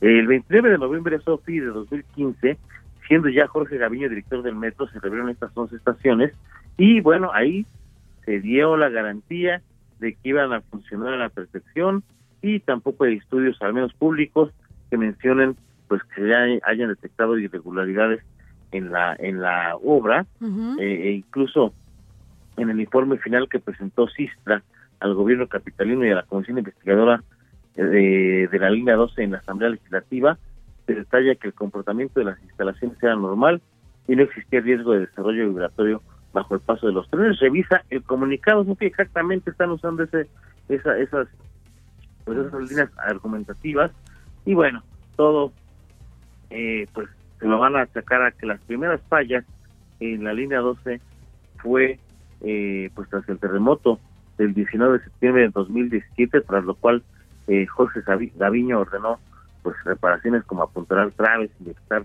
eh, pues resinas de alta resistencia, eh, armar, a poner un armado adicional, etcétera, etcétera, pero dicen que no hay eh, pues elementos que confirmen eh, que hay una falla estructural, sino que la falla fue a partir del terremoto del 19 de septiembre de 2017 ya en la administración de Mancera. Y bueno, Sofi, amigos de hotel, otro punto que por supuesto va a jugar en contra de estos tres personajes es que, pues como recordarán, Mancera, Ortega y Gaviño son los que han renegado del, del actual proyecto político que está en la presidencia. No, y la acuérdate también en este tenor, o sea, cuando Mancera, cuando jefe de gobierno y esta pues este conflicto, por llamarlo de alguna manera, entre él y el ahora canciller Marcelo Ebrard, bueno, pues hizo justamente a partir de la línea 12, ¿te acuerdas? Un poco por, por este deslinde de, de, responsabilidades y de aventarse siempre, ¿no? Las la bolita, pues finalmente incluso Marcelo sale de, de, del país y no se culmina nada, no hay ningún documento, no, no se llega a nada. Vaya, mira, Ray, como sea, hay omisiones y hay negligencia, tal y como empezaste este comentario. Y lo más lamentable es que al final quienes lo padecen, pues es la gente, ¿no?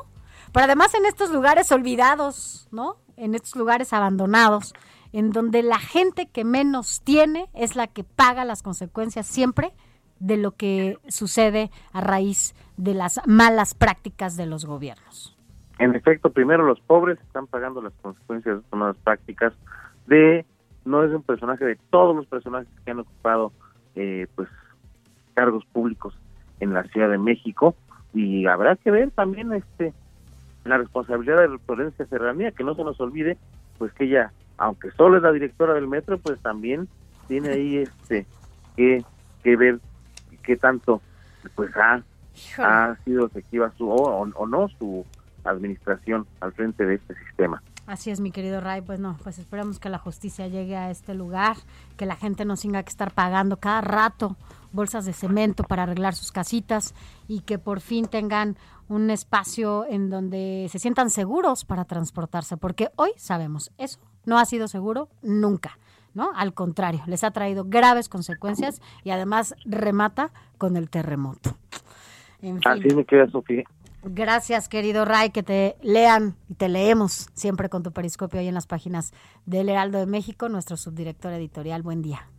Te mando un gran abrazo. Buen Igualmente, día. gracias. Vámonos. Informativo El Heraldo, fin de semana, con Sofía García y Alejandro Sánchez. Síganos. A propósito de todo esto que estamos platicando, las consecuencias brutales que se están viviendo allá en Tláhuac, entre el metro, los terremotos y todo lo que viven allá, eh, agradecemos que esté con nosotros a Pamela Robles, ella es ingeniera civil de North America Project y justamente ella ha analizado, ha platicado eh, cuáles son eh, pues las qué pasó con esta construcción eh, ingeniera fue acaso tal como lo ha comentado en otros espacios un mal diseño estructural y una pobre ejecución de la construcción de la línea 12 buenos días Hola, buenos días. Este, gracias por, por invitarme. Mira, eh, yo creo que hay distintos puntos que se deben analizar. Creo que em, la ejecución o la idea planteada para la construcción de la línea 12 eh, para unir esta zona suroriente eh, era una buena idea, pero una buena idea necesita un plan de ejecución, necesita mucho eh, conocimiento técnico e inversión eh, y seguimiento y una supervisión que creo que nunca se llevó a cabo durante la ejecución, ¿no? eh, aquí acabe, quiero recalcar que en México, en la Ley de Obras Públicas, en el Reglamento de Construcción, la vista de una supervisión o de una gerencia de, proyectos es inexistente, ¿no? Un, un proyecto como de esta magnitud se debería exigir que haya una supervisión de una tercera parte, una gerencia de proyectos que sea una tercera parte, y no solamente una supervisión por un ente del gobierno, como puede ser la Secretaría de Transportes Colectivos o puede ser el, el, gobierno de la Ciudad de México, que ellos al final del día son los que están decidiendo qué se va a hacer o qué no se va a hacer con el diseño, cuándo vamos a entregar, cuándo se va a terminar, dónde pueden hacer ahorros económicos. Y, creo que eso es algo que, que fue mucho, muy sonado durante la construcción de la línea, ¿no? eh, la línea está conformada por, por estos tipos de traves, que son traves ashto, o conocidas como coloquialmente como, como ballenas de concreto. Estas grandototas. Exacto. Estos son unos elementos estructurales eh, de concreto perforzado que nos ayudan a pues, reducir costos y aumentar tiempo en la obra, ¿no? Pero tienen que estar diseñados para soportar este tipo de cargas vibratorias que genera un, un, metro, ¿no? Y tienen que tener una columna adecuada para que lo, lo soporte, tienen que tener Y el suelo también es importante, ¿no, ingeniera? Tomar en cuenta el tipo de subsuelo que hay. Exacto, ¿no? Yo yo recuerdo cuando estaban empezando la construcción, eh, las zapatas que se diseñaron para este tipo de, de suelo que tenemos en la zona de Tláhuac, que es un suelo lacustre como en la mayor parte de la Ciudad de México, eh, estuvo muy involucrado en su momento el Instituto de Ingeniería de la UNAM, eh, diseñando unas zapatas específicas para esta zona, ¿no? Para evitar los hundimientos diferenciales que tiene la zona, que como sabemos la Ciudad de México se hunde a 5 centímetros por mes y 30 centímetros anuales. Entonces, tuvieron que hacer un análisis técnico, eh, se hicieron unas excavaciones, si no mal recuerdo, de 5 metros por 5 metros, o sea, un cubo enorme, armado, colado con concreto, donde se tuvieron que poner las columnas. Eh, y de hecho, ahí se puede ver que ni siquiera se tomó en cuenta alrededor la carpeta asfáltica, cómo iban a modificar también las vibraciones de la carpeta de la vía de Avenida Tlahuac, porque si ustedes van y se dan un recorrido, yo soy de esa zona, este, yo vivía tres cuadras de, donde fue el accidente y todavía tengo casa allá, pero si ustedes empiezan a, andar en automóvil desde el tramo de Tezonco hasta el tramo de Tláhuac, se van a dar cuenta de dónde están todas y cada una de las zapatas que un día que pusieron para soportar las columnas. ¿Por qué? Porque la vía se está ondulando tú estás bien, vas como en montaña rusa, sube y baja, sube y baja, de que las zapatas no se están hundiendo, se está manejando muy bien el, el hundimiento diferencial, pero jamás reforzaron el suelo a los alrededores. Tal grado está que las zapatas están bien, pero la avenida Tláhuac es, es un caos, ¿no? Y, y eso es algo que se tendría que haber tomado en cuenta, ¿no? No puedes poner algo únicamente como un parche o, pensarlo en un, en un punto de vista muy enfocado, o sea, nada más tener tu visión cerrada a eso y no fijarte en todo lo que estás afectando alrededor. Ingeniera, mire, además, ¿cómo, digo, la pregunta es, vivimos en una zona sísmica, ¿no? O sea, esto es, claro, el 17 fue un año brutal para todos y Tláhuac no fue la excepción, al contrario, ¿no? Por todo lo que pasó allá, por cómo entró justamente este sismo a la Ciudad de México. Y, bueno, hablando de este suelo que tiene Tláhuac, y no se contempló, ¿no? Una construcción adecuada para el metro, cuando estás hablando de una construcción de esa naturaleza, no, no es una cosa menor, y aunado a eso la posibilidad de, de un sismo, porque además yo entiendo que pues, cualquier edificio que se construya en, este, en esta ciudad, por lo menos, pues debe de tener considerado incluso sismos de altos grados, ¿no? Para que se pueda llevar a cabo. ¿Por qué entonces eh, esto es no se tomó en cuenta nada de eso, vaya, solamente se hizo una construcción, pareciera de juguete, ¿no? Como si fuera otro, otro espacio más en la Ciudad de México para la construcción de este, de este metro, ¿no? Y eso es lo que ha hecho toda este, pues en cualquier momento puede colapsar toda, toda la estación, ¿no? Por lo menos esta volada. Claro, mira, hay algo que como, como constructores en la Ciudad de México tenemos que tomar en cuenta para diseñar, ¿no? Que son las normas técnicas complementarias para diseños en zonas sísmicas y ahí tú tienes unos parámetros, porque cuando haces tu cálculo estructural, por ejemplo, tú diseñas, voy a poner un ejemplo un poquito mm, este para que sea más fácil de entender, tú diseñas una trave que va a aguantar 100 kilos. Y por esos 100 kilos te vas a tus tablitas que te da, que son las normas técnicas complementarias o el reglamento de construcción, y te dicen, bueno, si vas a construir en esta zona, que es zona lacustre, para lo que está diseñado lo tienes que multiplicar por 1.15. Estoy, estoy dando el ejemplo, no me acuerdo bien el dato. Este, entonces, eh, y aparte, como tienes ahí cargas eh, mecánicas, que podría ser un sismo, lo tienes que multiplicar por este otro factor pero te dan un parámetro alto, ¿no? Entonces, lo que hemos estado viendo aquí es que te dan un parámetro para arriba y para abajo, ¿no? Si tú estás diseñando a que te aguante a lo mínimo, pues obviamente cuando llegue un evento de esta magnitud, no vas a estar cubriendo por completo, ¿no? Y es a lo que voy a lo que me refería a un inicio. Nos falta mucho, pero mucho en la parte de supervisión de construcción, ¿no? Que antes de que un constructor decida oye, ya terminé, o el arquitecto, ya terminé mi diseño arquitectónico, ok, se va con el diseñador estructural, se va con el calculista, pues lo revisa una tercera parte, ¿no? Porque en realidad nada más se lo están revisando entre el arquitecto y el ingeniero civil, pero pues entre ellos puede ser el mismo consorcio o hay un consorcio enorme. Que los, y bueno, son... Exacto. Que muchas veces los, los dependen de la misma constructora, ¿no? Que pues, es como lo mismo, no hay un análisis, una, no hay una verificación, ¿no? De la construcción real que nos dé la certeza a las eh, a la ciudadanía de que pues efectivamente se está haciendo una obra como marca la ley y con las normas estrictas que va a evitar colapsos como el que vivimos y que además dañe todavía aún más todo este suelo que no pues que no ha sido eh, resuelto, ¿no? Y no le han dado el mantenimiento y, y lo que se requiere desde desde hace ya muchos años. Exacto, ¿no? Creo que creo que eso es lo principal. Creo que nos hemos enfocado también mucho en la, en la parte política que incluye todo esto, ¿no? Sí hay una repercusión más arriba porque al final del día ellos fueron los que tomaron la decisión hace no se hace, quienes lo firmaron. Pero también debe de haber una responsabilidad a un nivel técnico, ¿no? Y hacernos y hacer visible todo lo que nos hace falta como como como supervisión técnica en México, ¿no? En general, no solamente en la Ciudad de México, sino que nos hacen falta mucho gente que, es como se debe hacer una supervisión, ¿no?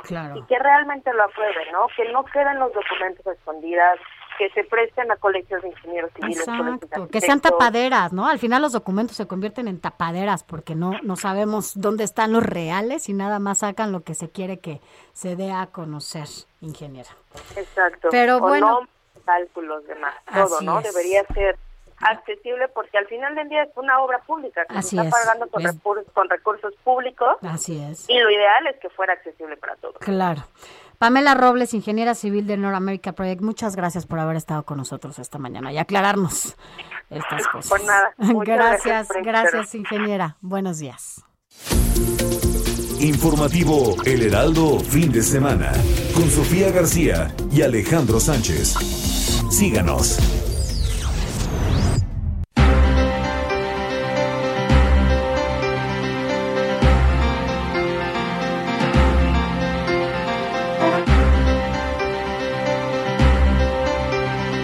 Gracias por continuar con nosotros. Recuerda, estamos en una transmisión especial. Mi compañero Alex Sánchez se encuentra en esta zona que fue lastimada aún más, aún más allá en Tláhuac, en esta ruta de colonias que han sido también agrietadas, ¿no? Desde el sismo del 17, que ahora, eh, bueno, pues eh, se han hecho aún mayores estas grietas con el pas con el colapso del, del metro. Eh, vaya, ah, es una de las zonas más olvidadas, lastimadas y deterioradas de nuestra ciudad. Sin embargo, bueno, pues hasta ahora no sabemos bien qué pasó en este recorrido que hace Alex Sánchez a menos de un kilómetro de llegar a la estación de los Olivos. He encontrado, mire, con historias que ya nos ha compartido aquí y que por supuesto nos indignan.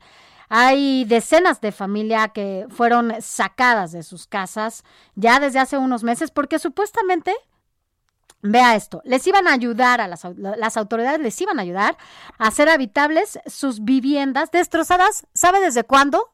Desde el terremoto del 2017, ya, ya estamos hablando de varios ayeres. Y es el caso de la familia Mora, a quien una constructora privada, una vez más, contratada por la alcaldía de Tláhuac, pidió que evacuaran la vivienda para remodelarla, pero desde hace siete meses solo derribaron parte de la casa y nunca más volvieron a saber de ella. Y es por eso que, bueno, Alex Sánchez está allá en la zona. Vamos a platicar con él en unos minutitos para que nos cuente eh, bien de qué, de qué se trata. Alex, ya estás en la línea y traes esta historia. Su nombre, señor. Ricardo Mora Madrid. Cuéntenos, estamos aquí en lo que ha sido su casa, pero que fue demolida o medio demolida porque no tiene techos. ¿Cuál es la historia de esta casa? Este se empezó a, a remodelar el en octubre, en octubre más o menos. Este primero dijeron que iban a, remodelar nada más, después nos dijeron que iban a tomar la losa de un cuarto, después que de dos cuartos, y después de último nos dijeron que iban a hacer las cuatro losas, este, y los, los dos cuartos que estaban arriba, y un baño. Eso nos lo dijeron un viernes y nos dijeron que el lunes ya teníamos que estar afuera. Pues nos salimos como fuera y tumbaron todo. Y hasta ahorita no, no han seguido con nada. Ahora, esta demolición estuvo a cargo de una empresa que fue contratada por el gobierno y se las pusieron a ustedes. Sí. La empresa vino, les intentó eh, hacer la chamba, lo sacó de su casa literalmente porque estaba en riesgo de colapso y la empresa nada más botó el cascajo ahí en la calle y se fue. Sí, se llevaron parte y dejaron todo lo demás. Y ahorita otros vecinos, como ven el cascajo ahí, pues vienen y nos avientan más en la noche. Basura ya. Basura de todo, vienen y nos echan. ¿Y qué respuesta han tenido por parte de la autoridad de esta empresa que ya nos hizo responsable? Pues primero dijeron que, porque metieron un presupuesto nuevo para, para, para la reconstrucción dijeron que ya estaba aceptado, que, que en unos días ya llegaban, pero pues hasta ahorita no, no se ha visto nada. ¿Qué tan lejos estamos eh, de donde fue eh, el percance del metro aquí en Los Olivos? Pues como a un kilómetro, un kilómetro y medio más o menos. Eso es lo que pocos han volteado a ver. Pues sí. De la situación que pasa en el entorno. Bueno, del metro se por Supuestamente se reportó varias veces, pero que todo lo checaban y, este, y que todo estaba bien. ¿Y dónde está viviendo ahorita con su familia? Pues ahorita estoy aquí con los cuartos de unos sobrinos. Mi mamá está en, la casa de una de, una de mis hermanas. Este y, y, otras personas que vienen aquí arriba, pues también está en la casa de otra, de otra hermana. O sea, digamos que se partieron en... Sí, se acomodaron con distintas familias. Sí. Y entonces no le han dado fecha de cuándo van a retomar los trabajos. Este sí ya este vinieron otros otros este otras personas y ya este supuestamente ya, ya hay fecha para para proseguir ya con la demolición total y hacer la reconstrucción. Pues vamos a ver, ojalá que esto ocurra lo más pronto posible, porque así como usted hay decenas y decenas de familias. Sí, ahora sí que eh, me he enterado por algunos lados. Bueno, y también he visto algunos clientes que tengo que ya tienen años también sin que les demolieron y no les han proseguido con la reconstrucción. No sé si tengan apoyo de renta o algo así, pero nosotros no tenemos ese apoyo. Pues muchas gracias, señor. Gracias, Billy.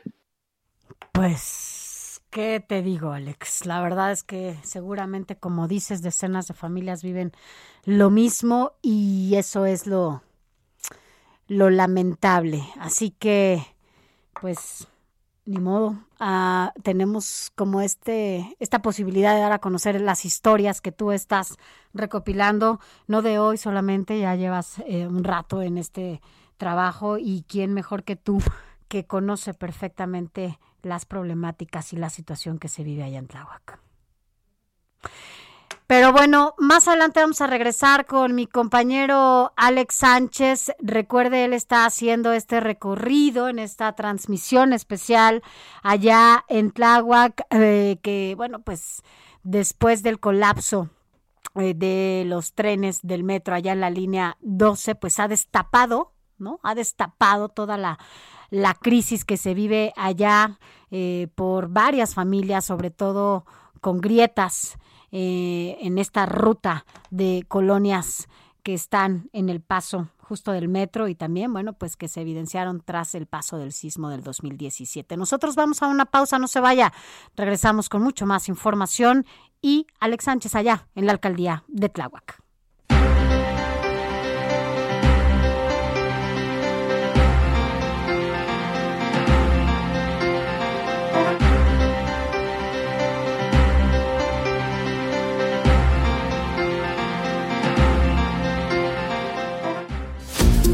La noticia no descansa. Usted necesita estar bien informado también el fin de semana. Esto es Informativo El Heraldo Fin de Semana. Informativo Heraldo Fin de Semana. Regresamos. Noticias a la hora. Heraldo Radio le informa.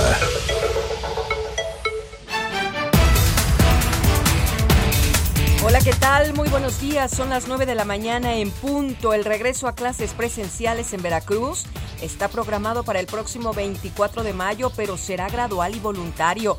Así lo informaron autoridades de la Secretaría de Educación Estatal, que junto con el gobernador Cuitlagua García detallaron que profesores y padres de familia deberán acordar cómo se organizarán, porque también van a continuar las clases virtuales y activan la zona metropolitana de Guadalajara por alerta atmosférica. ¿De qué se trata, Adri Luna? Tiene el reporte completo. Adelante. Gracias, querida Moni. Buen fin de semana a todos. Lamentablemente son siete los incendios activos esta mañana en Jalisco, según reportes de la Secretaría de Medio Ambiente. Aunque en las últimas horas se registraron 14, ya cinco fueron controlados, pero siete permanecen activos. El bosque de la primavera esta mañana es la preocupación. Ahora en el paraje Ciudad Cajetes. Moni y Auditorio, más de 250 brigadistas están combatiendo el siniestro. Toda la noche estuvieron trabajando. En estos momentos se realiza un sobrevuelo para tener noción de cuánta es la extensión afectada. Hoy se trabajará con unidades aéreas para controlar el fuego. Pero este nuevo incendio en el bosque de la primavera obligó a encender esta alerta atmosférica en los municipios de Zapopan, Talas, Tlajomulco de Zúñiga y Guadalajara. Prácticamente toda la zona metropolitana huele a humo. La recomendación para todas las personas que habitan esta área metropolitana es evitar hacer ejercicio al aire libre, tampoco hacer actividades recreativas, mantener casa, puertas y ventanas cerradas, pero tener mucho cuidado con niños, adultos mayores y las personas que padecen enfermedades respiratorias como el COVID-19. Ya para finalizar, les comento que preocupa también el incendio que se registra en el paraje La Chuparrosa, en el municipio de Cuautitlán de García de Barragán. También es dentro de un área natural protegida, la Reserva de la Biosfera, Tierra de Manantlán. Así que Jalisco está padeciendo una de las peores sequías en los últimos 30 años y obviamente también incendios, mi querida Mon. Muy bien, pues a cuidarse mucho y a evitar salir si no es necesario. Gracias, Adri. Buen fin de semana, seguimos pendientes. Claro que sí, saludos a Guadalajara. Y bueno, pues aquí en la Ciudad de México, Israel Lorenzana nos tiene información de un choque de ambulancias. Cuéntanos, mi querido Israel, ¿en dónde es? Adelante. Mónica, muchísimas gracias. Un gusto saludarte esta mañana. Estamos ubicados exactamente sobre el ex central Lázaro Cárdenas y su continuación la avenida de los 100 metros a la altura de Otón de Mendizábal. Es la colonia Nueva Industrial Vallejo, en donde lamentablemente una ambulancia de la Cruz Roja se impacta contra un vehículo y bueno, pues eh, se llevan un poste y también un semáforo. Dos personas resultan lesionadas. Hasta este lugar, bueno, pues llegaron en apoyo ambulancias de la Cruz Roja, personal de bomberos y, por supuesto, elementos de la Secretaría de Seguridad Ciudadana. Esto es con dirección hacia la zona de Tenayuca, así hay que recomendar a nuestros amigos utilizar como alternativa la calzada Vallejo o Avenida Instituto Politécnico Nacional. Ya para estos momentos han sido retirados los vehículos, pero aún así, para quien viene de la zona de insurgentes, va a encontrar todavía algunos asentamientos. Mónica, la información que te tengo. Muy completa. Muchas gracias, Israel Lorenzana. Hasta luego.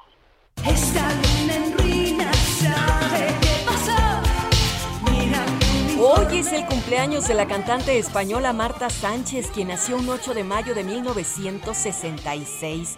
Marta se integró como vocalista al grupo pop Ole Ole, hecho que impulsó las ventas de esa agrupación debido a temas como Lili Marlene y Sola. En 1993 inició su carrera como solista con el álbum Mujer. 9 de la mañana, 4 minutos. Realización Quique Hernández. Voz Mónica Reyes. Esto fue Noticias a la Hora. Siga enterado.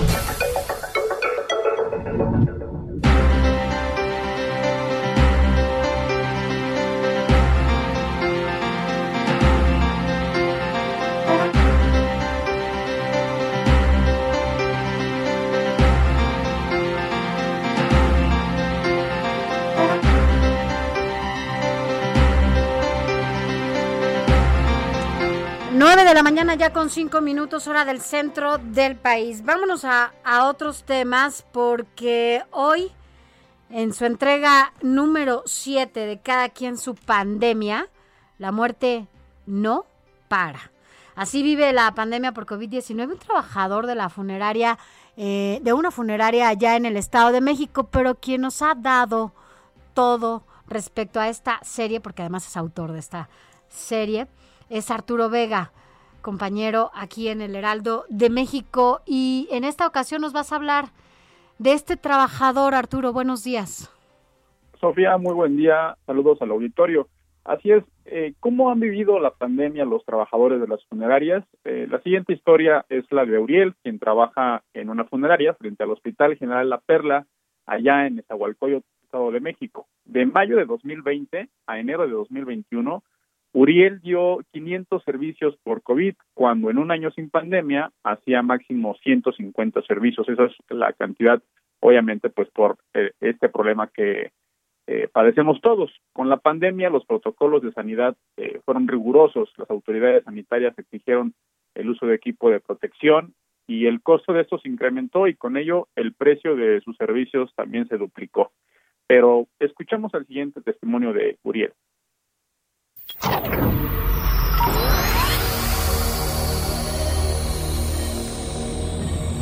Era difícil encontrar un espacio y un crematorio para poder meter tanto finado. Una saturación de trabajo. Eran alrededor de 24 a 28 hornos entre el Estado y el Distrito Federal. Yo te podría comentar que la primera ola te tardabas 3, 4 o 5 días alrededor de cremar. En la segunda hubo que me tuve que esperar hasta 9 días para una cremación. Tuvimos problemática en cuanto a los insumos. Cuando empiezan los picos con los insumos, no sé si una caja de guantes te costaba 100 pesos, llegó a costar 500. Si un traje, un traje Tibex te costaba 80 pesos, ¿sí? 100 pesos por mucho, llegó a costarnos 450, 500 pesos. Entonces tuvimos que subir tanto precios porque nos subieran a nosotros, como los hornos, ¿no? Yo te podía decir que una cremación directa antes de la pandemia la teníamos en 7 mil, 8 mil pesos aproximadamente, depende de donde encontráramos algún horno privado particular. Después de la, de la, cuando empezó lo de la pandemia, el servicio más económico en una cremación directa lo llegué a dar en 14 mil, 16 mil pesos. Yo, yo le calculo entre unos 350 y 500 este, finados me aventé. De mayo a enero. Nadie quiere trabajar en esto, somos un mal necesario. Todos ven la muerte como, ay no, no me vaya a pasar, ¿no? Nosotros ya lo vemos de forma pues más natural, ¿no?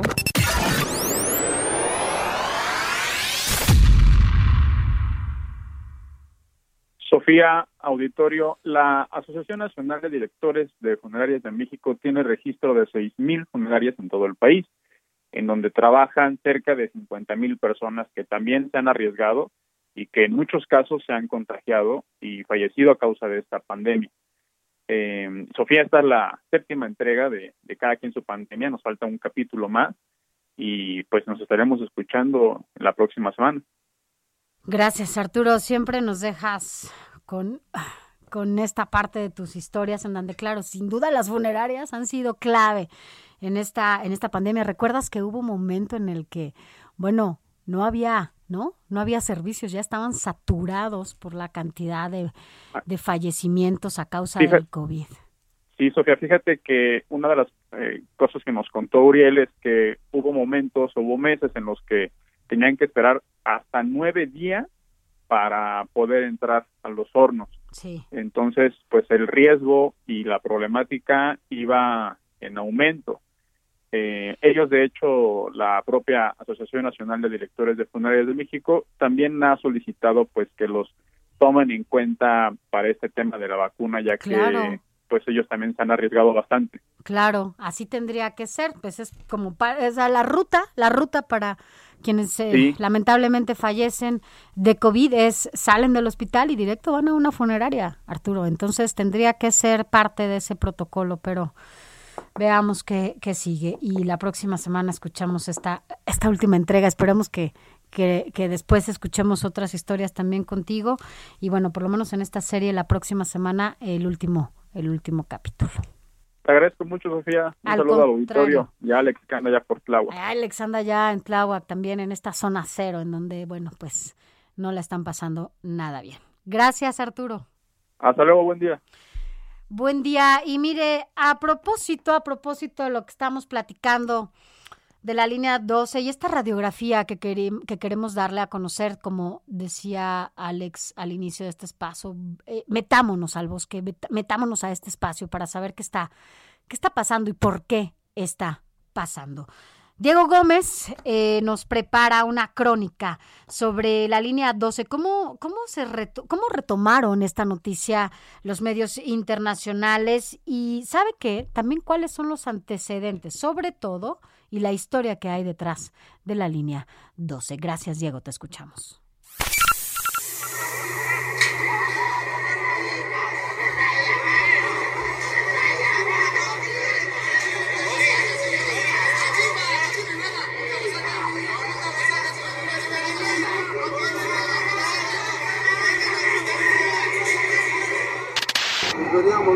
De repente un tronido muy fuerte, muy, fuerte, que sentía el tronido al uno que tronó, todo se dobló hacia abajo y una nube. Ya nos dimos cuenta el metro estaba doblado totalmente y un, un cuidado de, de lámina. 26 muertos y 34 personas siguen en el hospital fue el saldo que dejó el incidente en la estación Olivos de la línea 12 del metro de la Ciudad de México, en donde en un abrir y cerrar de ojos, 26 familias perdieron a un ser querido, cuando un convoy de vagones del metro colapsó a las 22 horas con 30 minutos el pasado 3 de mayo. El hecho conmocionó al mundo y medios internacionales como el de Washington Post, El Clarín, New York Times, The Wall Street Journal, Los Angeles Times dedicaron un espacio en su portada para referirse al tema. Usuarios del transporte evidenciaron a través de imágenes que durante el 2017 y 2020 habían reportado daños estructurales después del terremoto y afirmaron que este problema nunca fue atendido por las autoridades correspondientes. Como consecuencia de ello, José Hernández, Juan Díaz, Meliton Velasco, Angélica Segura, Liliana López, Mario Bautista, Imer del Águila, Miguel Vázquez, Cristian López, Jesús Baños, Lorenzo Islas, Alejandro Mendoza, Sergio Rodríguez, Carlos Pineda, Santos Pérez, Evaristo Santiago, Gildardo Rodríguez, Nancy Lezama, Gabriela Ramírez, René García y Delfonso Barrios Ismael Salazar, Miguel Espinosa, José Galindo, Brandon Giovanni de tan solo 13 años y apenas ayer en el hospital Tráhuac de Aliste, Araceli Linares perdieron la vida en el incidente. Nada me lo va a devolver, me lo mataron. Nada me devuelve a mi hijo. Nada. Sin embargo, la jefa de gobierno Claudia Sheinbaum aseguró que la línea 12 siempre tuvo mantenimiento e incluso el año pasado se revisaron los daños estructurales. La directora del metro que establece que hay todos los días una revisión del mantenimiento de la línea 12 y al mismo tiempo esta revisión estructural que se hizo en su momento. Pero esta no es la primera vez que el metro sufre un incidente. El 11 de marzo de 2020, en la estación Tacubaya, dos trenes se impactaron entre sí.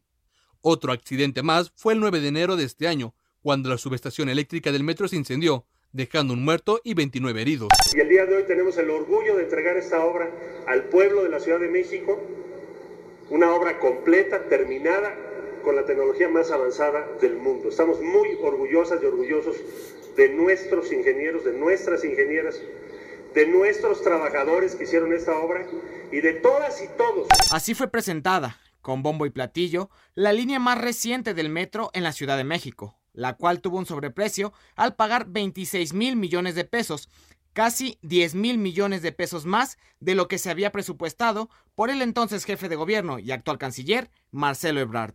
En 2008 iniciaron la construcción de la línea dorada. Fue inaugurada el 30 de octubre de 2012, pero en marzo de 2014 fueron cerradas 11 de las 20 estaciones por múltiples fallas a lo largo de las estructuras, y fue hasta noviembre de 2015 que tuvo su reapertura. Así, la historia de la línea dorada. Más que ser de oro, parece de papel.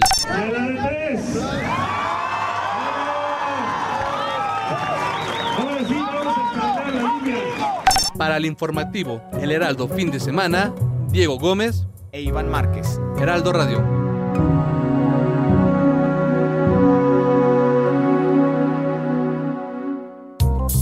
Historia y música con Héctor Escalante.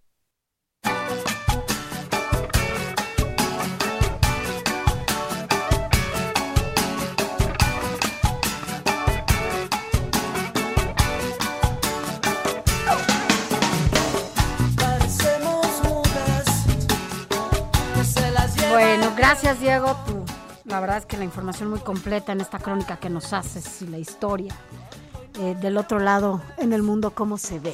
¿no? Gracias por, por tu crónica. Más adelante, en unos minutos, vamos a, a, ponernos en contacto otra vez con mi compañero Alex Sánchez. Pero vamos a despresurizar un poco todo esto que ha sido una semana, bueno, brutal. Y que, bueno, pues sin duda nos tiene de luto, ¿no? En esta, en esta ciudad, porque aquí está Héctor Escalante, que nos vas a platicar de estos autoconciertos que ya van a ser varios, ¿no? Entiendo que ya todo el mundo está dando a conocer sus, sus conciertos y que puedes ir en coche y todo esto.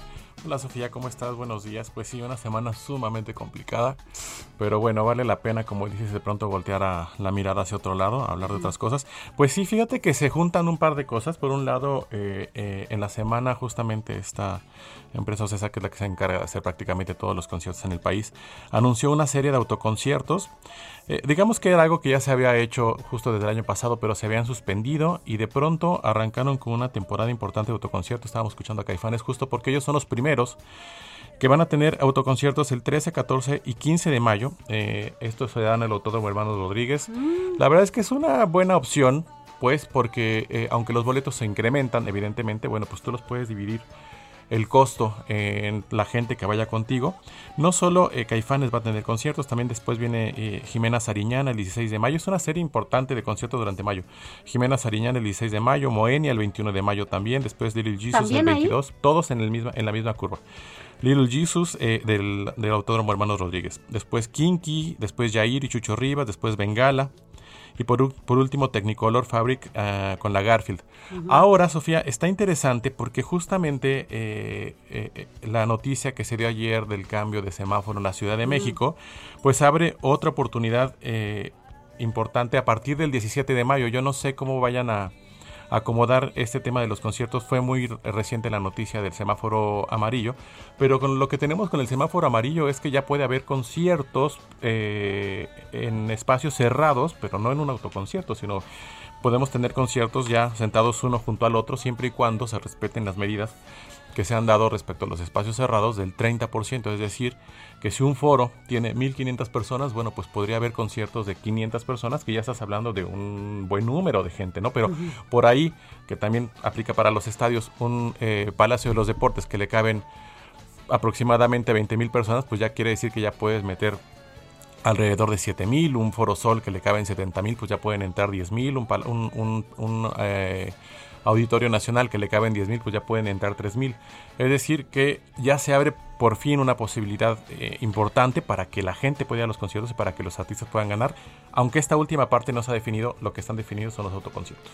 Bueno, por lo menos una, pues, una manera segura de ir a un concierto porque entiendo que por coche podrán ir como cuatro personas, tampoco es que hagan hasta cinco, sardina. Justo, hasta cinco, exacto. Lo permitido es hasta cinco. si no, todo lo que gana se termina en meter 16, ¿no? El tema es eh, que sí aportemos, ¿no? A esta reactivación, porque sin duda ha sido uno de los gremios más castigados, ¿no? Todo lo que tiene que ver con el espectáculo ha sido muy castigado. Se han inventado estas, o se han creado más bien estas nuevas formas a través del streaming para que puedas ver, pero nada, nada como estar, ahí. Y justo estos autoconciertos también se van a poder ver, vía streaming con un costo mucho más bajo. Pero mm, lo que te, lo, justo lo que te decía ahorita, creo que la posibilidad de ya tener conciertos presenciales que ya está abierta, ya no es algo que veamos en un horizonte muy lejano. A partir del 17 de mayo ya puede haber conciertos en donde tú, Sofía, puedes ir parada, ¿no? Con tu cubrebocas. Va a haber, como en los centros comerciales, eh, toma de, temperatura, lavado de manos, pero tú ya vas a poder estar en un espacio cerrado, es lo que dijo ayer la autoridad. Ayer lo confirmó eh, autoridades locales y lo recibieron pues las empresas que organizan conciertos con muy buenos ojos, aunque todavía no hay un solo concierto pensado para esta nueva eh, modalidad. Pero te digo, son dos vías. Por un lado los autoconciertos, que es algo mucho más seguro, pero por otro luz verde para los conciertos presenciales, luz verde para meter 400 500 personas en un foro, entonces hay que ver cómo nos va. Ah, pues ojalá que sea un buen eh, reingreso ¿no? a este tipo de espectáculos en el coche. Yo creo que es una manera segura de hacerlo en este momento. Ya más adelante veremos cómo se logra, si hacen falta. Hace falta ir a cantar, e ir a, gritar y a bailar ¿no? en uno de estos espacios, porque bueno, siempre te, te relaja, y pero te hace feliz sobre todo porque vas a ver a tu artista favorito. Totalmente. que tú ya vas a estar por ahí. Pero bueno, gracias Héctor Escalante por haber estado con nosotros, director de Gluck. Nos escuchamos y nos vemos a otra semana. Gracias, Sofía. Gracias. Un abrazo. Vamos a dar una vuelta al cielo a ver lo que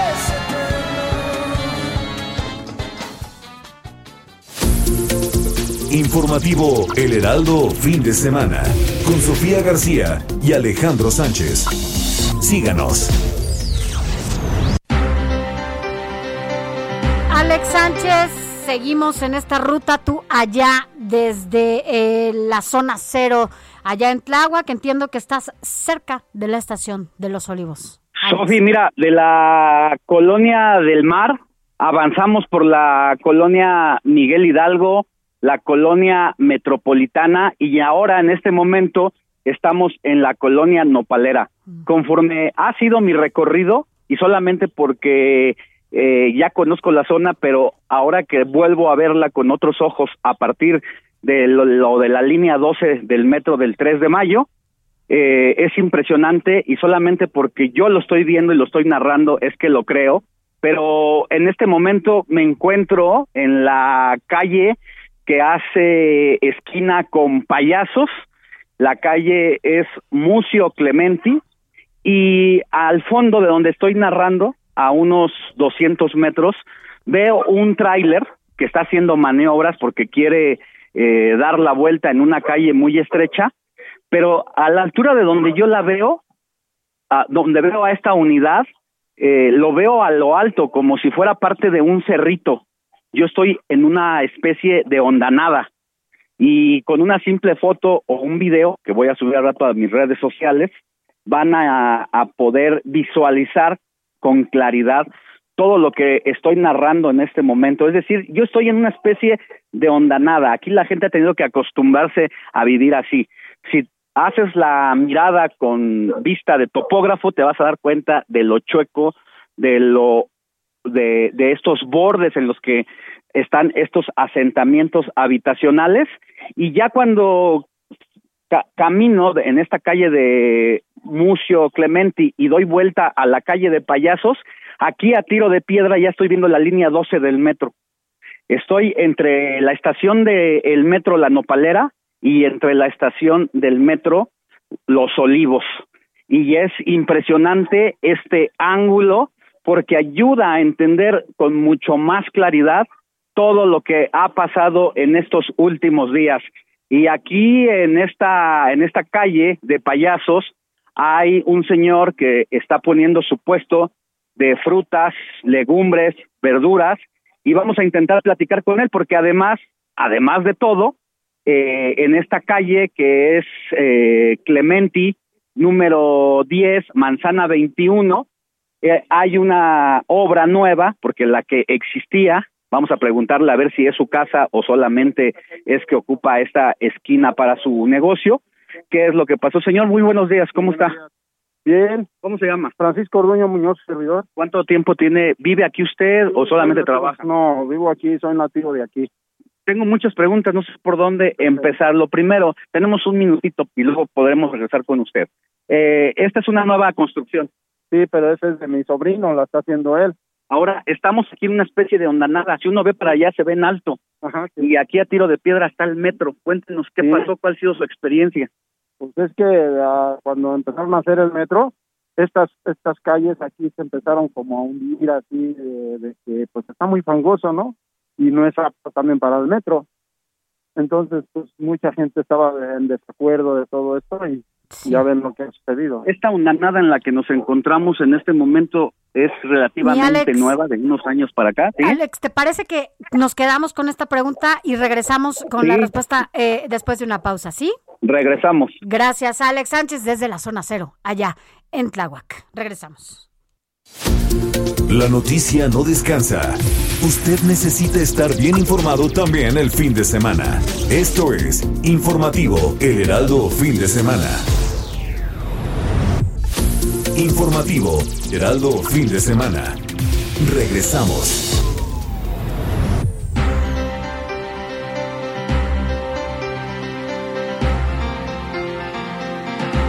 Gracias por continuar con nosotros en este último bloque del informativo de fin de semana, hoy sábado 8 de mayo. Y regresamos rápidamente hasta allá, hasta la zona cero de Tláhuac, porque en esta transmisión especial estuvo ahí, al pie del cañón, como siempre, Alex Sánchez, contándonos estas historias y haciendo este recorrido. Sofi, ¿me escuchas? Sí, te escucho muy bien. Mira, es que estamos en una esquina donde hay mucho movimiento porque está el de los pastelitos entregando en la tienda de abarrotes, pasando el del tráiler, el camión de la basura. La gente realmente ya está trabajando con todo a esta hora de la mañana. Aquí la gente no descansa, es muy chambeadora.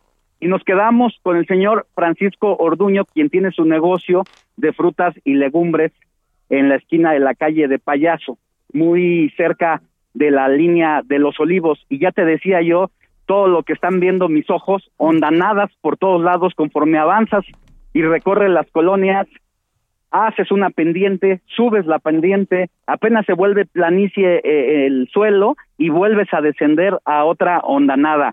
Y eso es lo que nos decía el señor Francisco, que esto eh, hace años era completamente plano, ¿no, señor? Sí, era completamente plano. Yo soy nativo de aquí de la colonia y este y sí he visto muchas este que se hunden las calles conforme va pasando el tiempo.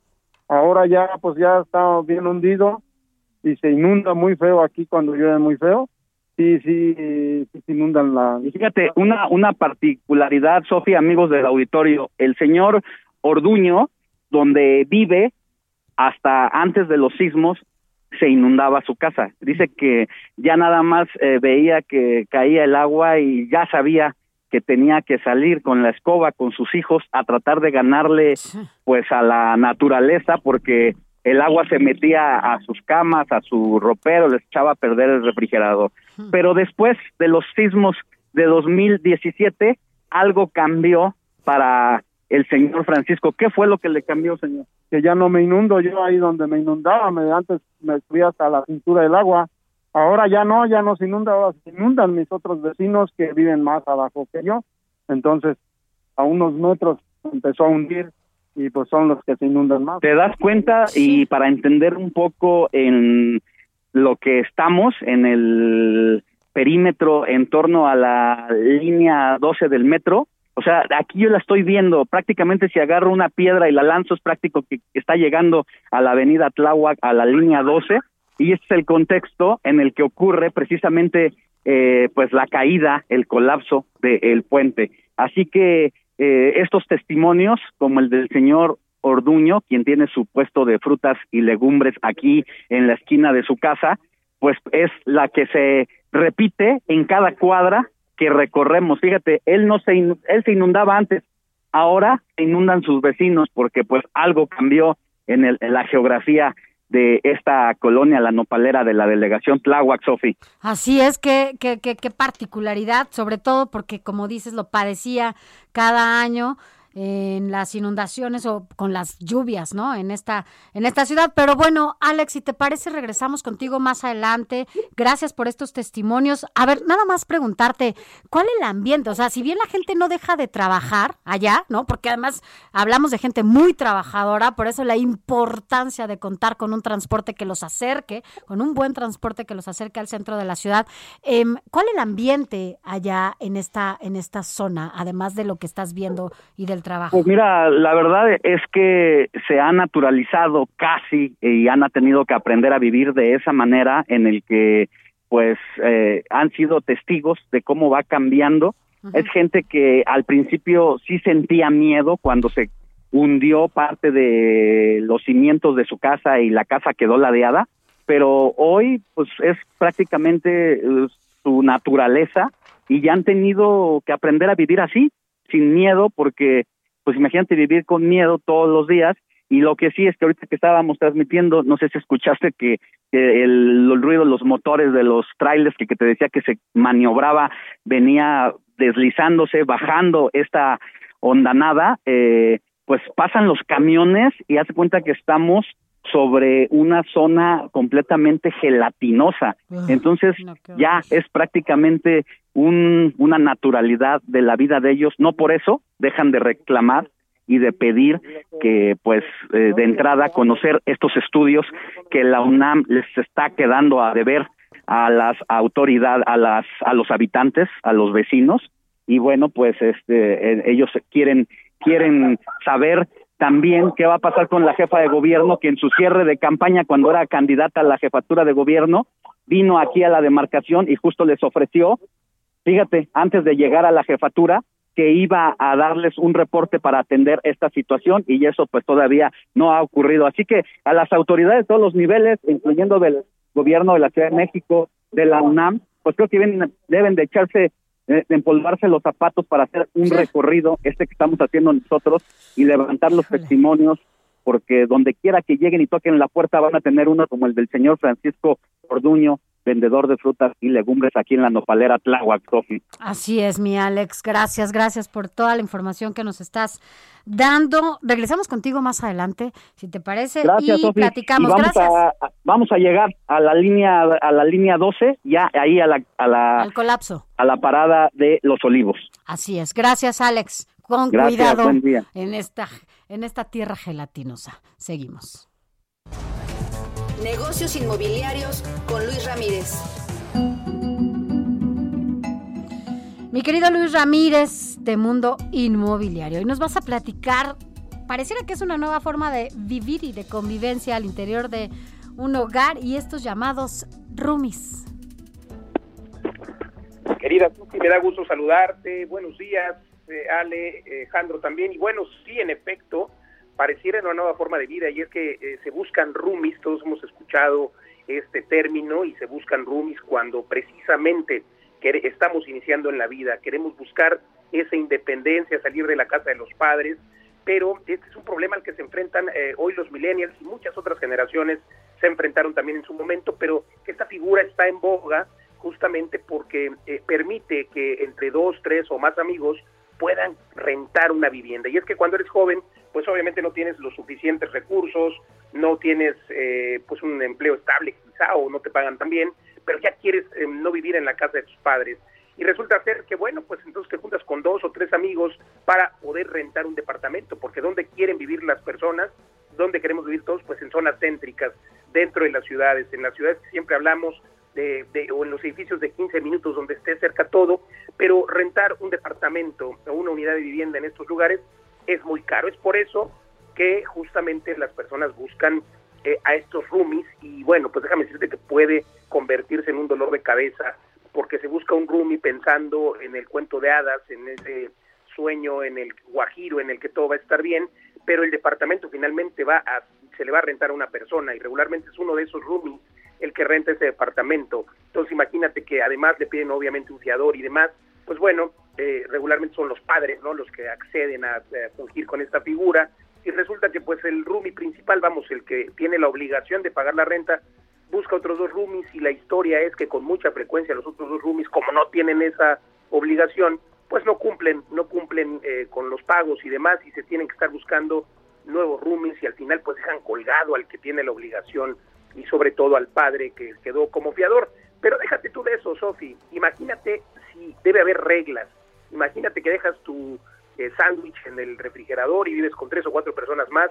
¿Cómo será el reglamento en uno de estos eh, departamentos, en una de estas casas eh, habitadas por roomies? ¿Cuáles serán las reglas para limpiar el baño, para limpiar la cocina?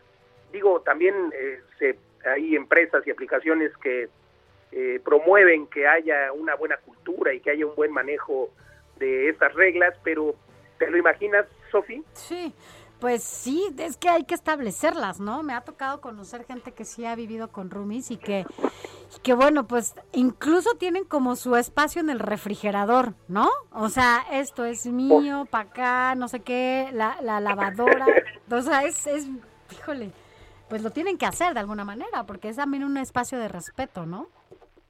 Totalmente, sí, lo, a veces lo hacen y muchos lo logran y son muy felices, pero yo personalmente escucho historias de amigas, amigos que siempre están buscando roomies o que dicen, ya estoy cansado de mi roomie. Uh -huh. En fin, se vuelve complicado porque al final estás viviendo en un mismo espacio con personas que no son de tu familia, que quizá no conoces también porque se promueve buscar roomies. Y bueno, justamente esto pues tiene que buscarse la solución porque seguirá eh, pues siendo tema, porque las personas siguen buscando vivir en zonas céntricas. Y fíjate que es un poco lo que nosotros hemos vislumbrado y derivado de tantos análisis de mercado. Hemos visto esta problemática y hemos resuelto literalmente este problema de vivienda porque tenemos en vivedelarrentas.com, eh, tenemos justamente, mi querida Sofía Alejandro, eh, edificios que tienen eh, smart depas, así los hemos denominado, smart depas, espacios eh, de una habitación pero con su propio baño, su propia cocina, su propio microondas, eh, en un espacio, en edificios de 20, 30 unidades, eh, en las que en efecto puedes convivir con otros roomies, pero tú tienes tu propio espacio. Imagínate tener tu propio espacio por 5 mil pesos en una zona céntrica, 6 mil pesos mensuales que incluye wifi, luz, agua, eh, limpieza, son áreas sociales en las que puedes justamente tener esa conexión social, pero sobre todo la seguridad y la tranquilidad de tener tu propia despensa, tu propio refri, tu propio todo en tu habitación. Y eh, pues eso es lo que hemos hecho en vivelarrentas.com desde hace algunos años. Y lo mejor, Sofía Alejandro, es que las personas pueden venir a vivir a nuestros edificios. Tenemos lista de espera en varios edificios, pero sobre todo tenemos personas que pueden comprar un Smart Depa en un precio muy, muy bajo, desde 500 mil pesos. Puedes comprar un Smart Depa. Tenemos gente que se lo ha comprado a sus hijos para que se vayan a vivir al centro de Puebla, al centro de Guadalajara. Eh, y bueno, evidentemente ese Smart Depa se puede vivir o se puede rentar con nuestra empresa rentadora, eh, administradora de rentas más bien, eh, y luego, por supuesto, eh, dentro de un fideicomiso que tenemos constituido por cada desarrollo, y entonces las personas pueden comprar un Smart Depa por 500 mil pesos y pueden luego estar obteniendo una rentabilidad promedio del 10%, 10% anual administrado por nosotros. Entonces, imagínate, tú te compras un Depa de 500 mil y recibes por lo menos 5 mil pesitos mensuales eh, con esta inversión, algo que, que, de verdad, y de paso estamos solucionando este problema de vivienda, querida Sofi, Alejandro, eh, porque de verdad que no solamente los roomies, claro, estamos hablando de las personas eh, que están iniciando la vida, pero tenemos personas también que han buscado uno de estos smart depas para su madre o para su padre, que ya es una persona de edad y que quieren que viva cerca de su casa. Eh, tenemos también parejas que quieren vivir dentro de las ciudades. Esa es la genialidad de nuestros edificios y de todo esto les hablamos en el programa de hoy a las 4 de la tarde aquí por el Heraldo Radio. El programa Vive las Rentas Mundo Inmobiliario y también el jueves tengo mi programa aquí. eh, hace ya cinco años que está al aire Mundo Inmobiliario, ahora por el Heraldo en pues toda la República Mexicana. Y, recordar a tu audiencia, quien quiera eh, saber más de estos Smart Depas, vamos a regalarles con mucho gusto una sesión de coaching de uno de mis libros que se llama Dónde y cómo invertir durante después de la pandemia. Se los vamos a regalar a quien me mande un mensaje de WhatsApp ahora y le vamos a dar toda la información eh, sin eh, costo de esta sesión de coaching.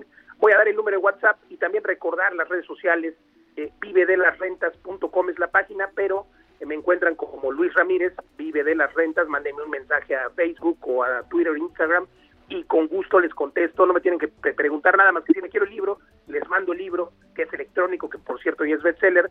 Y bueno, eh, con mucho gusto también tendremos este lunes un masterclass. Están invitados, es gratis para que conozcan más cómo vivir de las rentas. Voy a dar el número de WhatsApp, Sofi, Sí, por favor. 55, con mucho gusto, 55 11 21 84 21. Envíen un mensaje ahora y con mucho gusto les mandamos el libro y los atendemos en esta sesión, eh, en esta masterclass sin costo para vivir de las rentas. Déjame repetirlo, Luis, y me dices si está bien. 55 11 21 84 21. Es correcto y vive de las rentas.com. Bueno, pues ya está. Te escuchamos por lo pronto, además de que te mandan un mensaje eh, hoy a las 4 de la tarde en estas mismas frecuencias para que también si tienen algún comentario, alguna duda o quieren conocer más a detalle sobre esto que tú nos estás platicando, se comuniquen contigo y además te escuchen al rato en todas estas frecuencias del Heraldo Radio. Luis, gracias siempre. Luis Ramírez de Mundo Inmobiliario. Gracias, Sofía, un abrazo, buen fin de semana. Buen fin de semana, gracias. Informativo El Heraldo Fin de Semana con Sofía García y Alejandro Sánchez. Síganos.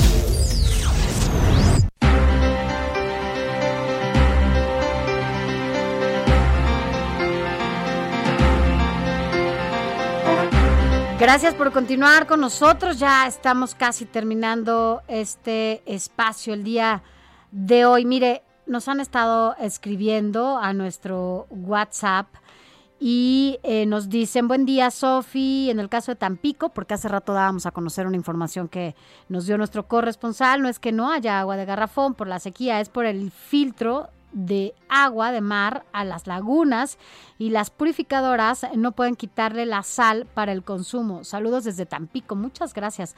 Buenos días, ¿tienen eh, datos de cómo ampararse para no dar los datos biométricos? Gracias, hablamos de eso incluso creo con nuestro abogado la semana pasada, pero se lo vamos a, a preguntar de nuevo y te vamos a dar su, su WhatsApp, Laura Lerdo de Tlalpan, acá en la Ciudad de México.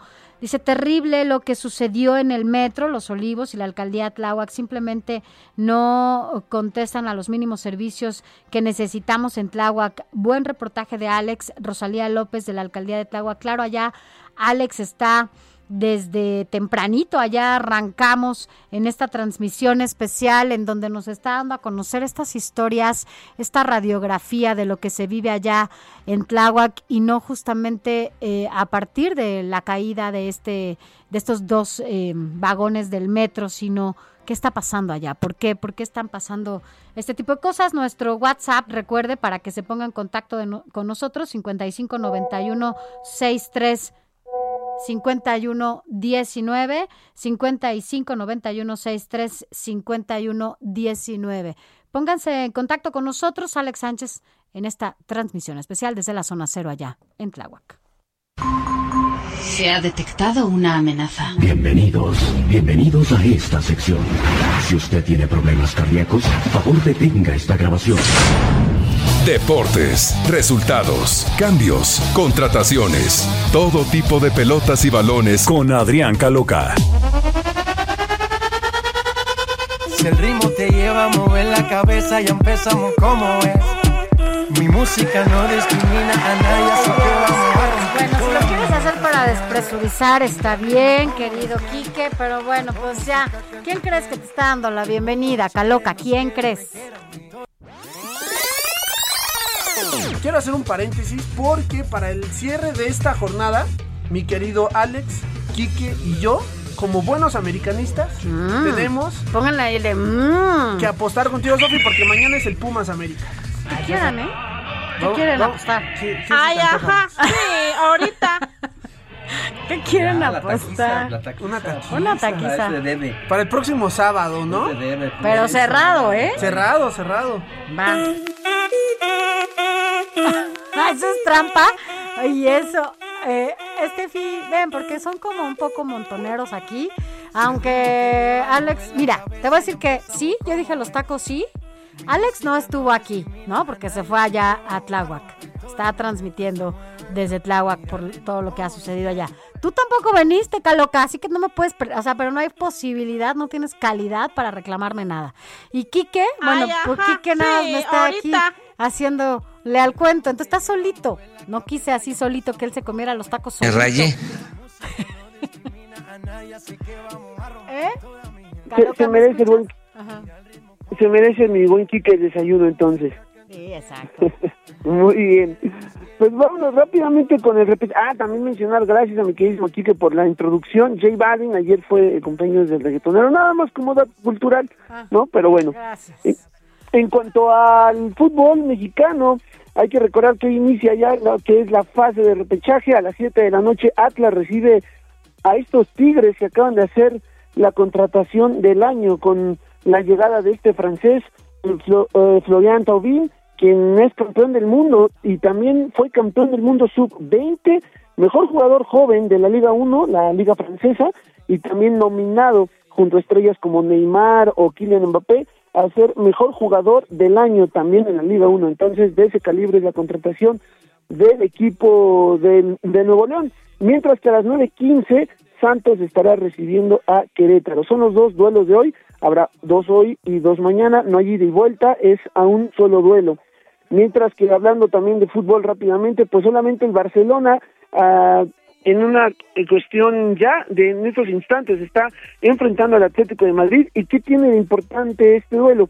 Quedan solamente cuatro partidos, incluyendo esta jornada, para terminar allá en España. El Atlético es primero con 76, el Barcelona es tercero con 74 puntos. Entonces, son solamente dos puntos de diferencia eh, por el liderato, por el campeonato. Está muy cerrada la situación. Entonces, está bastante interesante.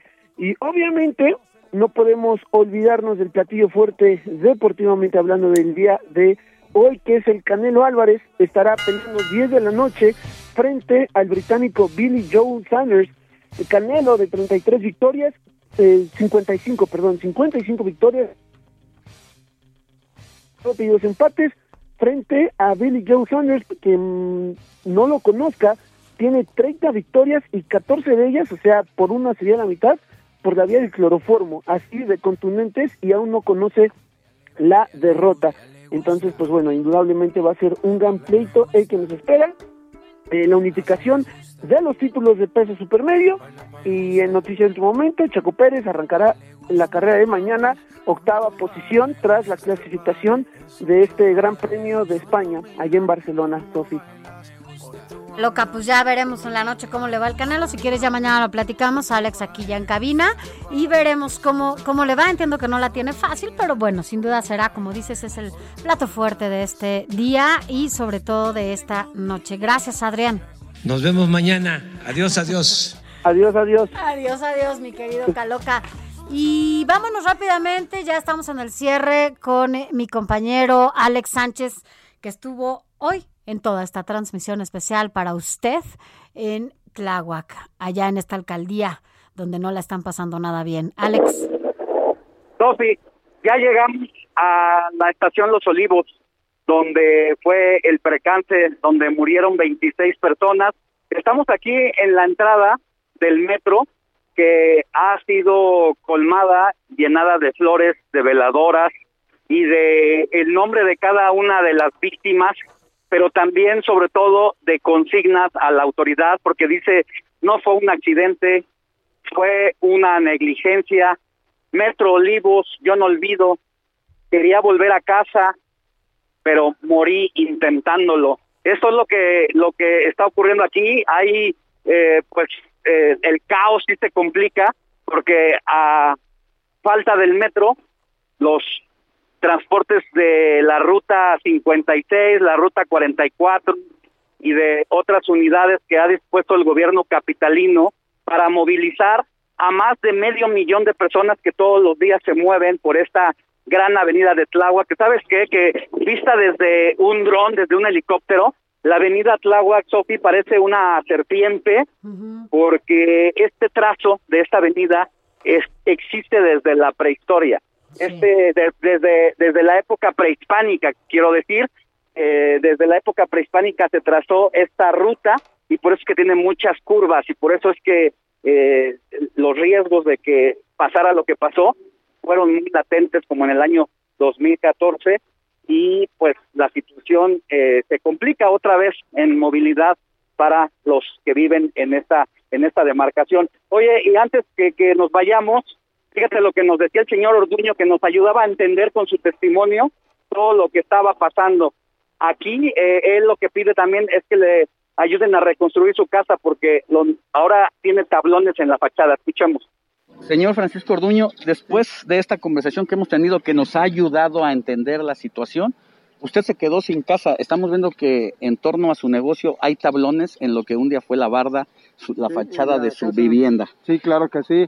Ahora estoy rentando, pero pues desde el 2017 no nos han este, resuelto nada de que nos sí nos van a hacer, pero no sabemos cuándo. Ahora sí que no sabemos cuándo. Eso es lo que pues, no tenemos ni notificación si cuándo nos lo van a hacer. Mientras tanto tiene que meter y sacar su negocio sí, todos, claro, los días, todos los días. y seguir con los tablones Sí, en tanto así. la autoridad viene a retomar los trabajos pendientes. Claro, claro que sí. Eso Bueno. es lo que está pasando. Muchas gracias, señor. servidor. Sofi, pues ahí tienes ese recorrido que hemos hecho para entender un poco más todo lo que lo que ha pasado en esta en esta alcaldía. Gracias por estas historias, Alex Sánchez. Mañana, bueno, seguramente compartirás más de lo que estarás allá viviendo todavía, incluso al concluir esta transmisión, allá seguirás. Eh, mañana nos cuentas y, bueno, pues cuídate mucho. Te mando un abrazo. Acá te vemos mañana temprano. Gracias a todos ustedes por habernos seguido, Alex Sánchez, allá en Tláhuac. Heraldo Media Group presentó Informativo El Heraldo Fin de Semana con Sofía García y Alejandro Sánchez a través de El Heraldo Radio con la H que sí suena y ahora también se escucha.